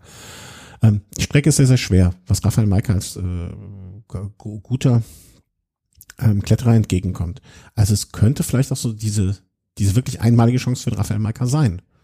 Ja klar, also mit Sicherheit. Aber ich glaube, den meist unterschätzten äh, bei den Favoriten ist immer noch Wilko Keldermann. Also der hat jetzt vorne ist der bestplatzierte von den Favoriten und wir dürfen nicht vergessen, es kommen zwei Zeitfahren noch und ähm, da ist er der stärkste von denen. Ja, wobei das, also das letzte 15 Kilometer nach drei Wochen, da, ne, das ist das Gleiche, was wir gesagt haben, wahrscheinlich äh, über die Tour. Wie, da geht jeder von dem auf dem Zahnfleisch und äh, mal gucken, wie viel dann Keldermann äh, noch was äh, so auf die Kette bringt. Ne? Also ich gucke gerade mal, wie viel da war der denn beim ersten Zeitfahren? Mhm. Da sehe ich ihn noch nicht mal unter den ersten Top 20. Hm, F, suchen wir mal Gelder. Da waren acht, da, da war 68 da. Ja, aber ich glaube auch in der hinteren Startgruppe drin. Ah, also von okay. daher. Das, das habe ich nicht mehr auf dem Gar nicht mal so schwach, ja klar. Aber mit aber Sicherheit, ne? Also du sagst es so ein bisschen, dass äh, der, der geheime Ritter, der, der es werden könnte. Also. Ja, mit Sicherheit. Wenn der das mal über drei Wochen zusammenbringt auch ähm, und der kann befreit auffahren, äh, wechselt er nächstes Jahr zu Bora Hans Grohe. Die würden sich mit Sicherheit auch über einen Giro-Sieger freuen, glaube mhm. ich. Ähm, mit Sicherheit einer, ja, der da auch fürs Podium gut ist. Aber ist, wie gesagt, die beiden Die für mich jetzt momentan ein bisschen herausstehen sind Vogelsang und Nibali einfach, weil die. Grüßweg und Nibali meinst du eben, oder? Ja, die drei im Prinzip. Mhm, Also mhm. Kreuzweig, Vogelsang, Nibali, Kreuzweig noch ein bisschen mit Rückstand aktuell. Sind so die drei stärksten im Prinzip für mich im Moment. Und ähm, aber wie gesagt, dieser Giro ist Ja. unvorhersehbar, weil einfach niemand auch die Möglichkeit hat, von der Teamstärke her, dieses Rennen komplett zu kontrollieren. Also es sind, wie, kommen wir ja gleich noch drauf, viele Etappen, die optimales Terrain für Angreifer bieten. Und auch gerade beispielsweise morgen. Also da kann eine Gruppe mit 30 Minuten durchkommen, weil keiner Lust hat zu kontrollieren oder keiner die Verantwortung übernehmen will. Mhm. Ja, machen wir das doch einfach mal. Ich versuche mal, ob ich es mal wieder finde. Also ich, ich kann, äh, klappt's heute, äh, die Giro-Seite auf Englisch umzustellen. Es, es geht einfach Man kann aber auch bei, bei Pro Cycling Stats gibt's auch ganz gute Etappenprofile. Ja, aber gibt es, aber ich finde die eigentlich von der Giro offiziellen Seite schon. Und ich frage mich, warum kriegen die es nicht hin, dass ich deren verblödete Seite auf Englisch. Oh, jetzt geht's. Hurra. Puh. Zu früh geschimpft, Entschuldigung, lieber Giro. Äh, ich habe nichts gesagt. Dafür ist sie aber sacklangsam. Ähm, naja. Also, wir sind äh, nochmal kurz erwähnt, äh, heute am 6. Oktober. Ähm, Dienstag und ich würde mal sagen, wir haben noch nicht selber hier intern abgesprochen, wann wir wieder aufnehmen, aber ich würde einfach mal sagen, wir machen mal die nächsten, vielleicht so bis Sonntag, das kann ich mir gut vorstellen, dass wir da mal die Etappen zumindest durchgehen. Allerdings nicht mit mir, weil nämlich die Giro-Seite mich nicht reinlässt. Ich habe jetzt noch eine Option. Äh, erzähl doch schon mal was von morgen, vielleicht kann ich in der Zeit hier. Wir haben äh, morgen Etappe 5, ganz, ganz spannende Etappe, langer Kanten, 225 Kilometer. Im Prinzip gibt's auf diesem äh, Abschnitt keinen flachen Meter, also es geht ständig rauf und runter. Wir haben eins, zwei, zwei Berge der dritten Kategorie, wobei das beim Giro nicht viel heißt, das könnten bei der Tour auch zweite oder Erstkategorie Berge Ja. sein und einen Berg der ersten Kategorie, wobei der kurz vor Ziel, also der wird erst bei Kilometer, ich glaube, acht oder neun vor Ziel erreicht und der ist äh, fast 23 Kilometer mit gut sechs Prozent im Schnitt. Mhm. Was erwartest du da? Also du hast eben 30 Minuten, ach äh, Gott sei Dank ist es endlich da, äh, 30 Minuten Ausfahrt sozusagen schon dir mal vorgestellt. Wir haben auch, glaube ich, in der Vorbesprechung schon mal gesagt, das könnte so eine Etappe sein, ne, wo es oben, wo zwei, drei Ausreißer rausgehen. Ähm, Also ich finde, es ist absolut unvorhersehbar, was auf dieser Etappe passiert. Wie gesagt, ich sehe keine Mannschaft, die sich da den Stiefel der Verantwortung schon an, anzieht und sagt, äh, wir kontrollieren das Rennen. Also da kann es auch so eine Pattsituation mal geben, haben wir beim Giro in der Vergangenheit schon öfter gehabt, wo eine große Gruppe mit ein, zwei guten Bergfahrern mit mega Vorsprung ankommt. Das kann passieren. Kann aber natürlich auch sein, dass eine Mannschaft äh, sagt, die jetzt Auftrieb hat mit einem Favoriten, wir machen da mal richtig Rambazamba an diesem letzten Berg und äh, es gibt ein Rennen der Favoriten und dieser letzte Berg, der ist zwar auf dem Profil 23 Kilometer, nur so 6 Prozent, aber wenn man sich das mal en Detail so ein bisschen anguckt, ich habe mir das mal im offiziellen Roadbook auch aufgemacht, mhm. da gibt's halt von Kilometer 11 bis 15, ähm, ja, ist die Steigung äh, durchschnittlich angegeben mit 11,6 Prozent, also vier Kilometer und eine Rampe von 18 Prozent. Und vorher ist es halt von Kilometer 6 bis 11 im Prinzip nur 4 Prozent. Daher Mhm. kommt das so ein bisschen zustande. Also es gibt einen unheimlich steilen Abschnitt. Das Terrain ist somit da, wenn man was probieren will. Und mit Sicherheit wird es da ein Ausscheidungsfahren unter den Favoriten geben. Es gibt an dieser Stelle ja sogar eine kleine Abfahrt nochmal in dem, äh, in dem Berg. Ich weiß nicht, ob du das. Ja, also innerhalb dieses Berges gibt es kurz bevor diese kleine, sehr, sehr steile Stelle kommt, ähm, geht sogar mal ganz kurz, das sieht man, äh, deswegen, äh, ich schick dir mal das Bild. Ähm, da geht's noch nochmal minimal runter sogar. Also das wird wirklich Ja, genau. ähm, sehr, sehr spannend, wie das da ablaufen wird. Äh, so zu ein, 200 Metern, wo man nochmal Luft holen kann. Und ähm, ja, also wer so ein, also ich glaube auch, dass wenn es an diesem Tag irgendwie, ich weiß an wen ich gerade denken musste, ich komme die ganze Zeit nicht auf den Namen, deswegen bin ich so ein bisschen äh, abgelenkt gewesen. Wie hieß nochmal der französische Fahrer, der mit dem Kopf, schrägen Kopfhaltung, der, das wäre ein Tag gemacht für ihn. Thomas Vöckler. Thomas Vöckler. Das wäre ein Vöckler-Tag, wo so ein Vöckler ins gelbe Trikot fährt und das dann zwei Wochen mit sich rumschleppt und keiner will es ihm abnehmen und keiner, er will es auch nicht verteidigen, aber er hat es jetzt nun mal, weil er an so einem Tag irgendwie weggefahren ist. Äh, Mit Sicherheit, ja, so ein Hasardeur vielleicht, der ja. da nichts zu verlieren hat und ähm, ja, also ich kann mir auch gut vorstellen, Team Ineos, die haben ja so ein paar Leute wie Castroiero oder Geo Gegenhardt jetzt dabei, die sind ein bisschen zurück in der Gesamtwertung und vielleicht setzen die jetzt auf Gruppen. Mhm. Was sonst ja auch sonst, ne, also sonst wird's auch schwierig für die, ja, aber bin ich bei dir, das könnte ein sehr interessanter Tag werden, vor allen Dingen dieser letzte Anstieg, ähm, die letzten paar Kilometer könnten da richtig äh, richtig Alarm machen. Ich würde äh, auch vermuten, dass es wirklich so eine Gruppe von Ausreißern vier, fünf Fahrer geben wird und dahinter, ähm, dahinter werden sicherlich auch die Favoriten in einer größeren Gruppe irgendwie unterwegs sein, vielleicht mit ein, zwei Helfern.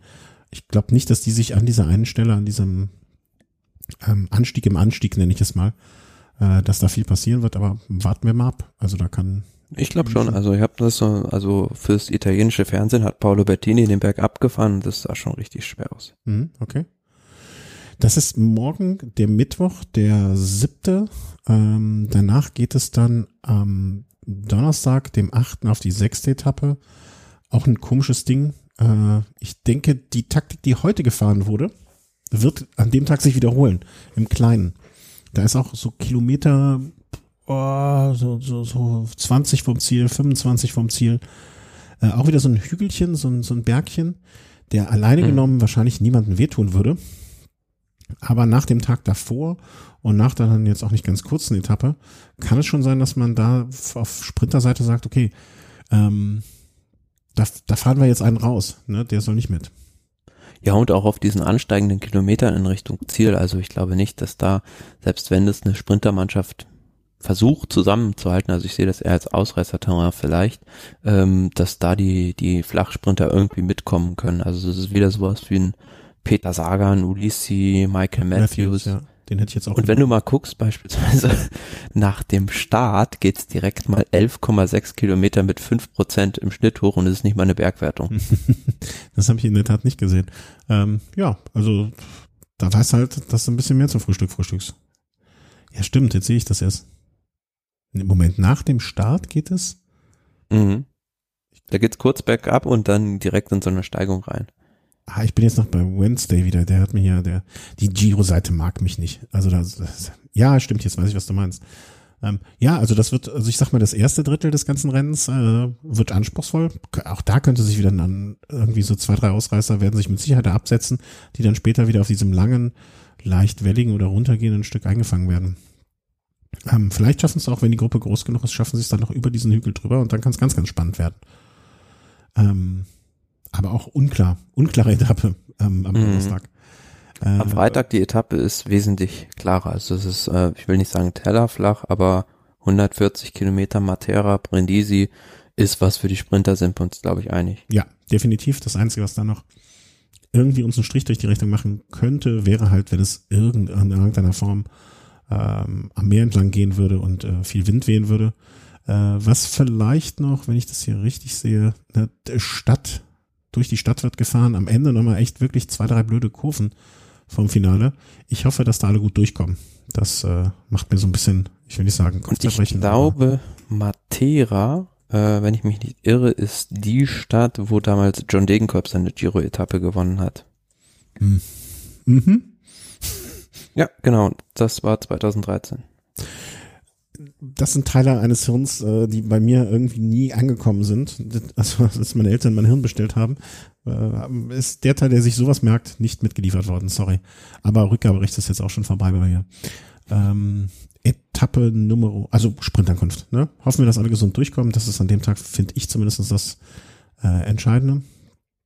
Äh, dann kommen wir zu Samstag zur Etappe, wo ich glaube, dass sich da auch wieder die Sprinter äh, untereinander das ausmachen werden. Da ist jetzt nichts, also die ersten. Auch wieder so eine Sagan-Etappe, finde ich. Ja? Mhm.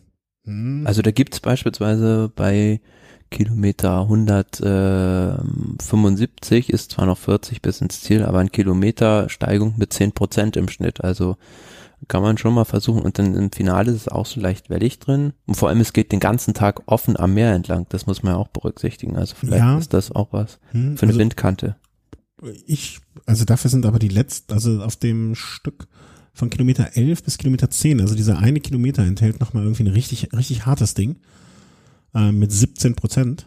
Ähm, und ab dann aber, also ab Kilometer ziemlich genau 10, geht's eigentlich fast nur noch bergab und gerade runter. Und ich glaube, da können, also wenn du da so, wenn du Team Bora und ähm, wen hatten wir heute? Groupama und äh, vielleicht noch Emirates. Wenn die Israel. da wollen, können die, auf diesen 10 Kilometer, glaube ich, noch viel wieder zusammenfahren. Ja, wird man sehen. Also es wird, äh, ist ja jetzt auch mit 200 Kilometern nicht gerade eine kurze Etappe. Das ist generell das Problem immer für die Sprinter, Sprinterteams, so eine langen Kanten dann irgendwie zusammenzuhalten. Ja, da kamen denn auch Ausreißer immer ganz gute Karten. Mhm. Also ich, also wenn ich mir was vorstellen kann, ist, dass da wirklich so ein, ja, so eine kleinere Gruppe da versucht, Kilometer 11 vom Ziel da zu attackieren, um dieses Stück da auszunutzen. Ähm, diesen einen Kilometer mit den 17 Prozent teilweise drin, ne? also 10 Prozent im Schnitt, kurz mal 17 Prozent. Das kann natürlich sein, dass es da ein paar schaffen, aber wenn du da weg willst, also wenn du an der Stelle wegfahren willst und die 10 Kilometer dann noch durchziehst gegen die Sprinter, dann klar, die Sprinterteams müssen natürlich ihren Sprinter erstmal über diesen Hügel noch drüber kriegen. Aber wenn die das geschafft haben und dabei nicht allzu weit wegfallen, könnte das äh, knapp werden. Und äh, knapp wird es wahrscheinlich auch am Sonntag für manche mit, oder kann ich mir vorstellen sogar, dass es für manche knapp wird mit dem Zeitlimit. Hm. Ja, Sonntag ist so eine Etappe San Salvo Carazo 208 Kilometer. Das ist so eine Ekelbergankunft. Also du hast halt ähm, den ersten Teil der Etappe bis Kilometer 60 gut flach im Prinzip. Und dann geht's aber hoch zum Passo Lanciano. Passo Lanciano kennen viele vielleicht. Wenn man da noch weiter hochfährt, kann man auf 2000 Meter aufs Blockhaus fahren. Ähm, da gab es auch schon viele Bergankünfte, auch schon am Passo Lanciano beim Giro. Der ist aber quasi in der Mitte der Etappe, dann geht's aber noch 100 Kilometer weiter, tendenziell ansteigend und zum Schluss dann so ein Berg 9,6 Kilometer mit 4,4 Prozent, also auch total unregelmäßiges Ding. Mhm. Ja, und ich finde auch, dass, also nicht nur der letzte Berg, sondern so der, der Weg dahin, das ist einfach der, der, der Weg. Eine Achterbahnfahrt irgendwie. Ja, der also von Kilometer, was ist das, 170, das haben wir so 100, die letzten 80, lass es 85, lass es Kilometer sein, ne? Die machen, die sehen einfach auf der Karte, wenn ich jetzt ein, so, ein, so ein Helfer wäre, dann dachte ich, boah, echt, die letzten 85 Kilometer machen jetzt schon, wenn ich es auf der Karte im Profil sehe, keinen Spaß. Weil du hast nicht einmal einen Moment, wo du dich ausruhen kannst. Es geht nur bergauf oder bergab aber nicht so wirklich mal ein Stück, wo du vielleicht auch mal so 20 Kilometer, 22 Kilometer, 25 Kilometer oder so mal durchatmen kannst, ne? wo du dich einfach mal in eine Gruppe reinhängst, hinten dran hängst und mal für eine halbe Stunde einfach mal die Seele baumeln lassen kannst. Und du wirst wahrscheinlich ähm, die, die ganze Zeit auf, auf entweder auf Krawall gebürstet sein oder auf Krawall gebürstete Fahrer reagieren müssen ähm, oder einfach überleben. Aber mit Sicherheit wird das eine Etappe für die Gesamtklassements-Leute sein, die sich da, also mit der Länge und auch äh, mit den Sperren, Bergen zwischendurch, ähm, wird das was sein, wo die sich am Ende duellieren werden. Ja, das kann ich mir auch. Ja. Kann sein, dass eine Gruppe durchkommt, aber auf jeden Fall werden die sich da ordentlich auf den Zahn fühlen. Aber ab wo, frage ich mich. Also was ja, am Schlussanstieg würde ich sagen. Wo fängt der Schlussanstieg denn für dich an? Das müssen wir, glaube ich, auch nochmal definieren an der Stelle dann vielleicht. Weil das finde ich ja, nicht so einfach. Im Prinzip bei Kilometer, was ist das? 196. Hm, wie viele Kilometer vom Ziel ist das denn? Also so drei Kilometer von, die letzten drei Kilometer meinst du? Nee, das sind dann ja noch äh, 14 Kilometer. Ah, e, e, eben, du siehst ja, ne? Also wie, wie viel Probleme wir haben jetzt hier zu definieren, wo fängt der Schlussanstieg an. Also ich ja, glaube, klar, da werden. Also das, das sind ja schon mal 4, also gut fünf Kilometer, dieser erste Teil des Schlussanstieges, also fünf Kilometer mit einer bisschen höheren Durchschnittssteigung, da geht so eine kurze Halfpipe durch und dann nochmal ein kurzes Stück. Also ich würde schon sagen, dass es da so 14, 15 Kilometer vom Ziel im Prinzip mit diesem Schlussanstieg richtig losgeht. Sag mir nochmal, Entschuldigung, wenn ich darauf insistiere, ähm, Kilometer, wie viel? Kilometer 171? 196 müsste das sein. Ah, okay, ah, alles klar. Da siehst du den Anfang. Mhm, mhm, mhm, ja, kann man so sehen.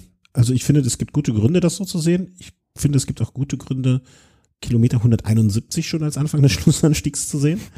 Ähm, es gibt vielleicht auch gute Gründe für den einen oder anderen Sprinter, dass der sagt, der Scheiß fängt schon bei 117 an. Also äh, es gibt für viele Sachen sehr viele Argumente an dem Tag. Und ähm, ich hoffe, Ja, also ich hoffe, dass mich meine Familie am Sonntag äh, Radsport gucken lässt. Weil das könnte in der Tat so ab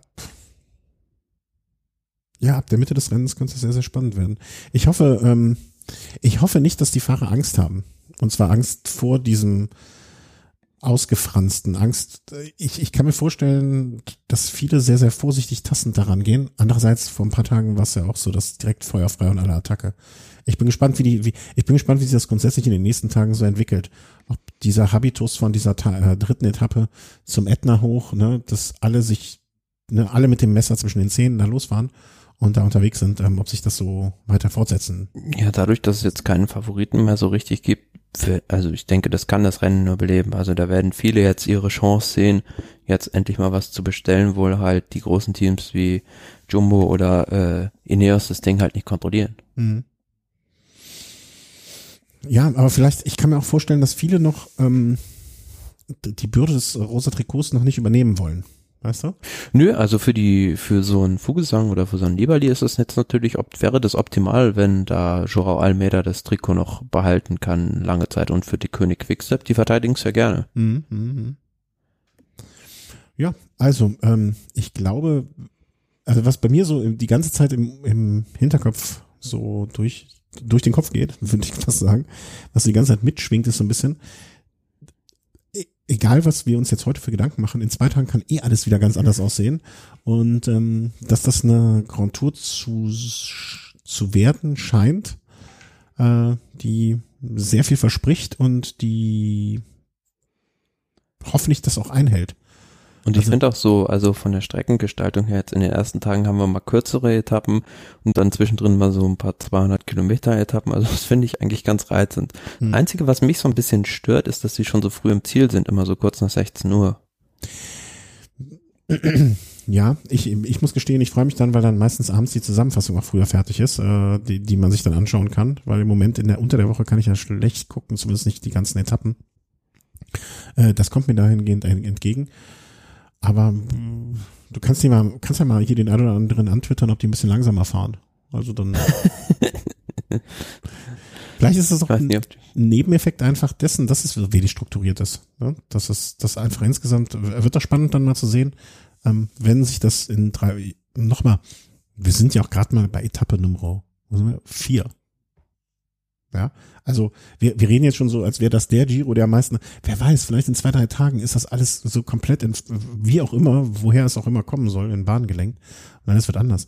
Na, aber ansonsten wäre es ja interessant, hinterher auch mal so die Durchschnittsgeschwindigkeit vielleicht ein bisschen zu betrachten. Klar, wenn das ein Giro ist mit vielen Höhenmetern, wie dieses Jahr, zu einer anderen Jahreszeit, wo es vielleicht kälter ist und so weiter, das spielt ja auch alles mit rein, ne? Aber so was man sagen kann, ist auf jeden Fall jetzt, dass der Ätna beispielsweise von den Wattwerten her, was da gerechnet wurde, sehr moderat gefahren wurde noch. Ah, okay. Und da haben wir gesagt, ne, da wurde attackiert bis zum geht nicht mehr. Also ist ja auch eine schöne Sache, dass, dass die sich nicht die 6,9 Kilogramm pro. Mit Sicherheit haben die da alle noch ein bisschen was zurückgehalten halt. Ja. Und das hoffen wir, dass wir das in dieser Woche sehen. Das hoffen wir, dass wir in der nächsten Woche sehen und in der letzten Woche. Thomas, vielen herzlichen Dank. Ähm, ich glaube, vielleicht kommt ja dieses Jahr, vielleicht passiert es ja beim Giro, dass unser Sieger der Herzen noch gewinnen wird. Ich würde mich freuen. Ich äh, bin gespannt.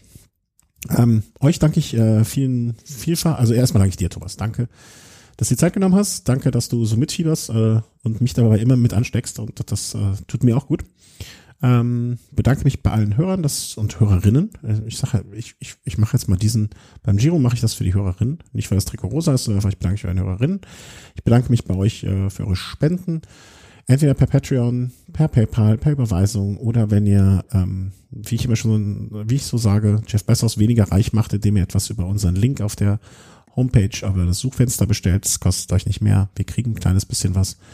Ähm, wie gesagt, ich sehe es so, dass ihr Jeff Bezos weniger reich macht und uns etwas gibt. Und äh, wir sammeln das, um dann irgendwann mal Equipment wieder zu kaufen oder die ähm, Auphonic stunden Wenn ihr wollt, ne, ihr könnt auch direkt Auphonic uns spenden, dann das, wir jagen unsere Folgen immer da durch. Das macht das Audio ein bisschen schöner und für euch besser hörbar. Sonst klingen wir noch viel gruseliger, als wir es eh schon tun. Ähm, da kann man uns auch was spenden, dann, wenn ihr sagt, ich möchte euch kein Geld, das würdet ihr, würden, gebt ihr nur für Fahrräder aus. Nein, das machen wir nicht. Ähm, aber so könnt ihr es auch machen. Und wenn ihr nichts ge geben könnt oder nichts geben wollt, dann ist das auch völlig in Ordnung. Ein Kommentar mal hier lassen oder so, freut uns und gebt uns noch mal eine Einschätzung. Äh, wer jetzt den Giro gewinnt. Beim letzten Mal gab es ja schon so ein paar Meldungen, ein paar Rückmeldungen. Aber jetzt sieht es ja wieder alles ganz anders aus. Macht es gut, habt viel Spaß beim Giro und äh, buona notte. Buonanotte.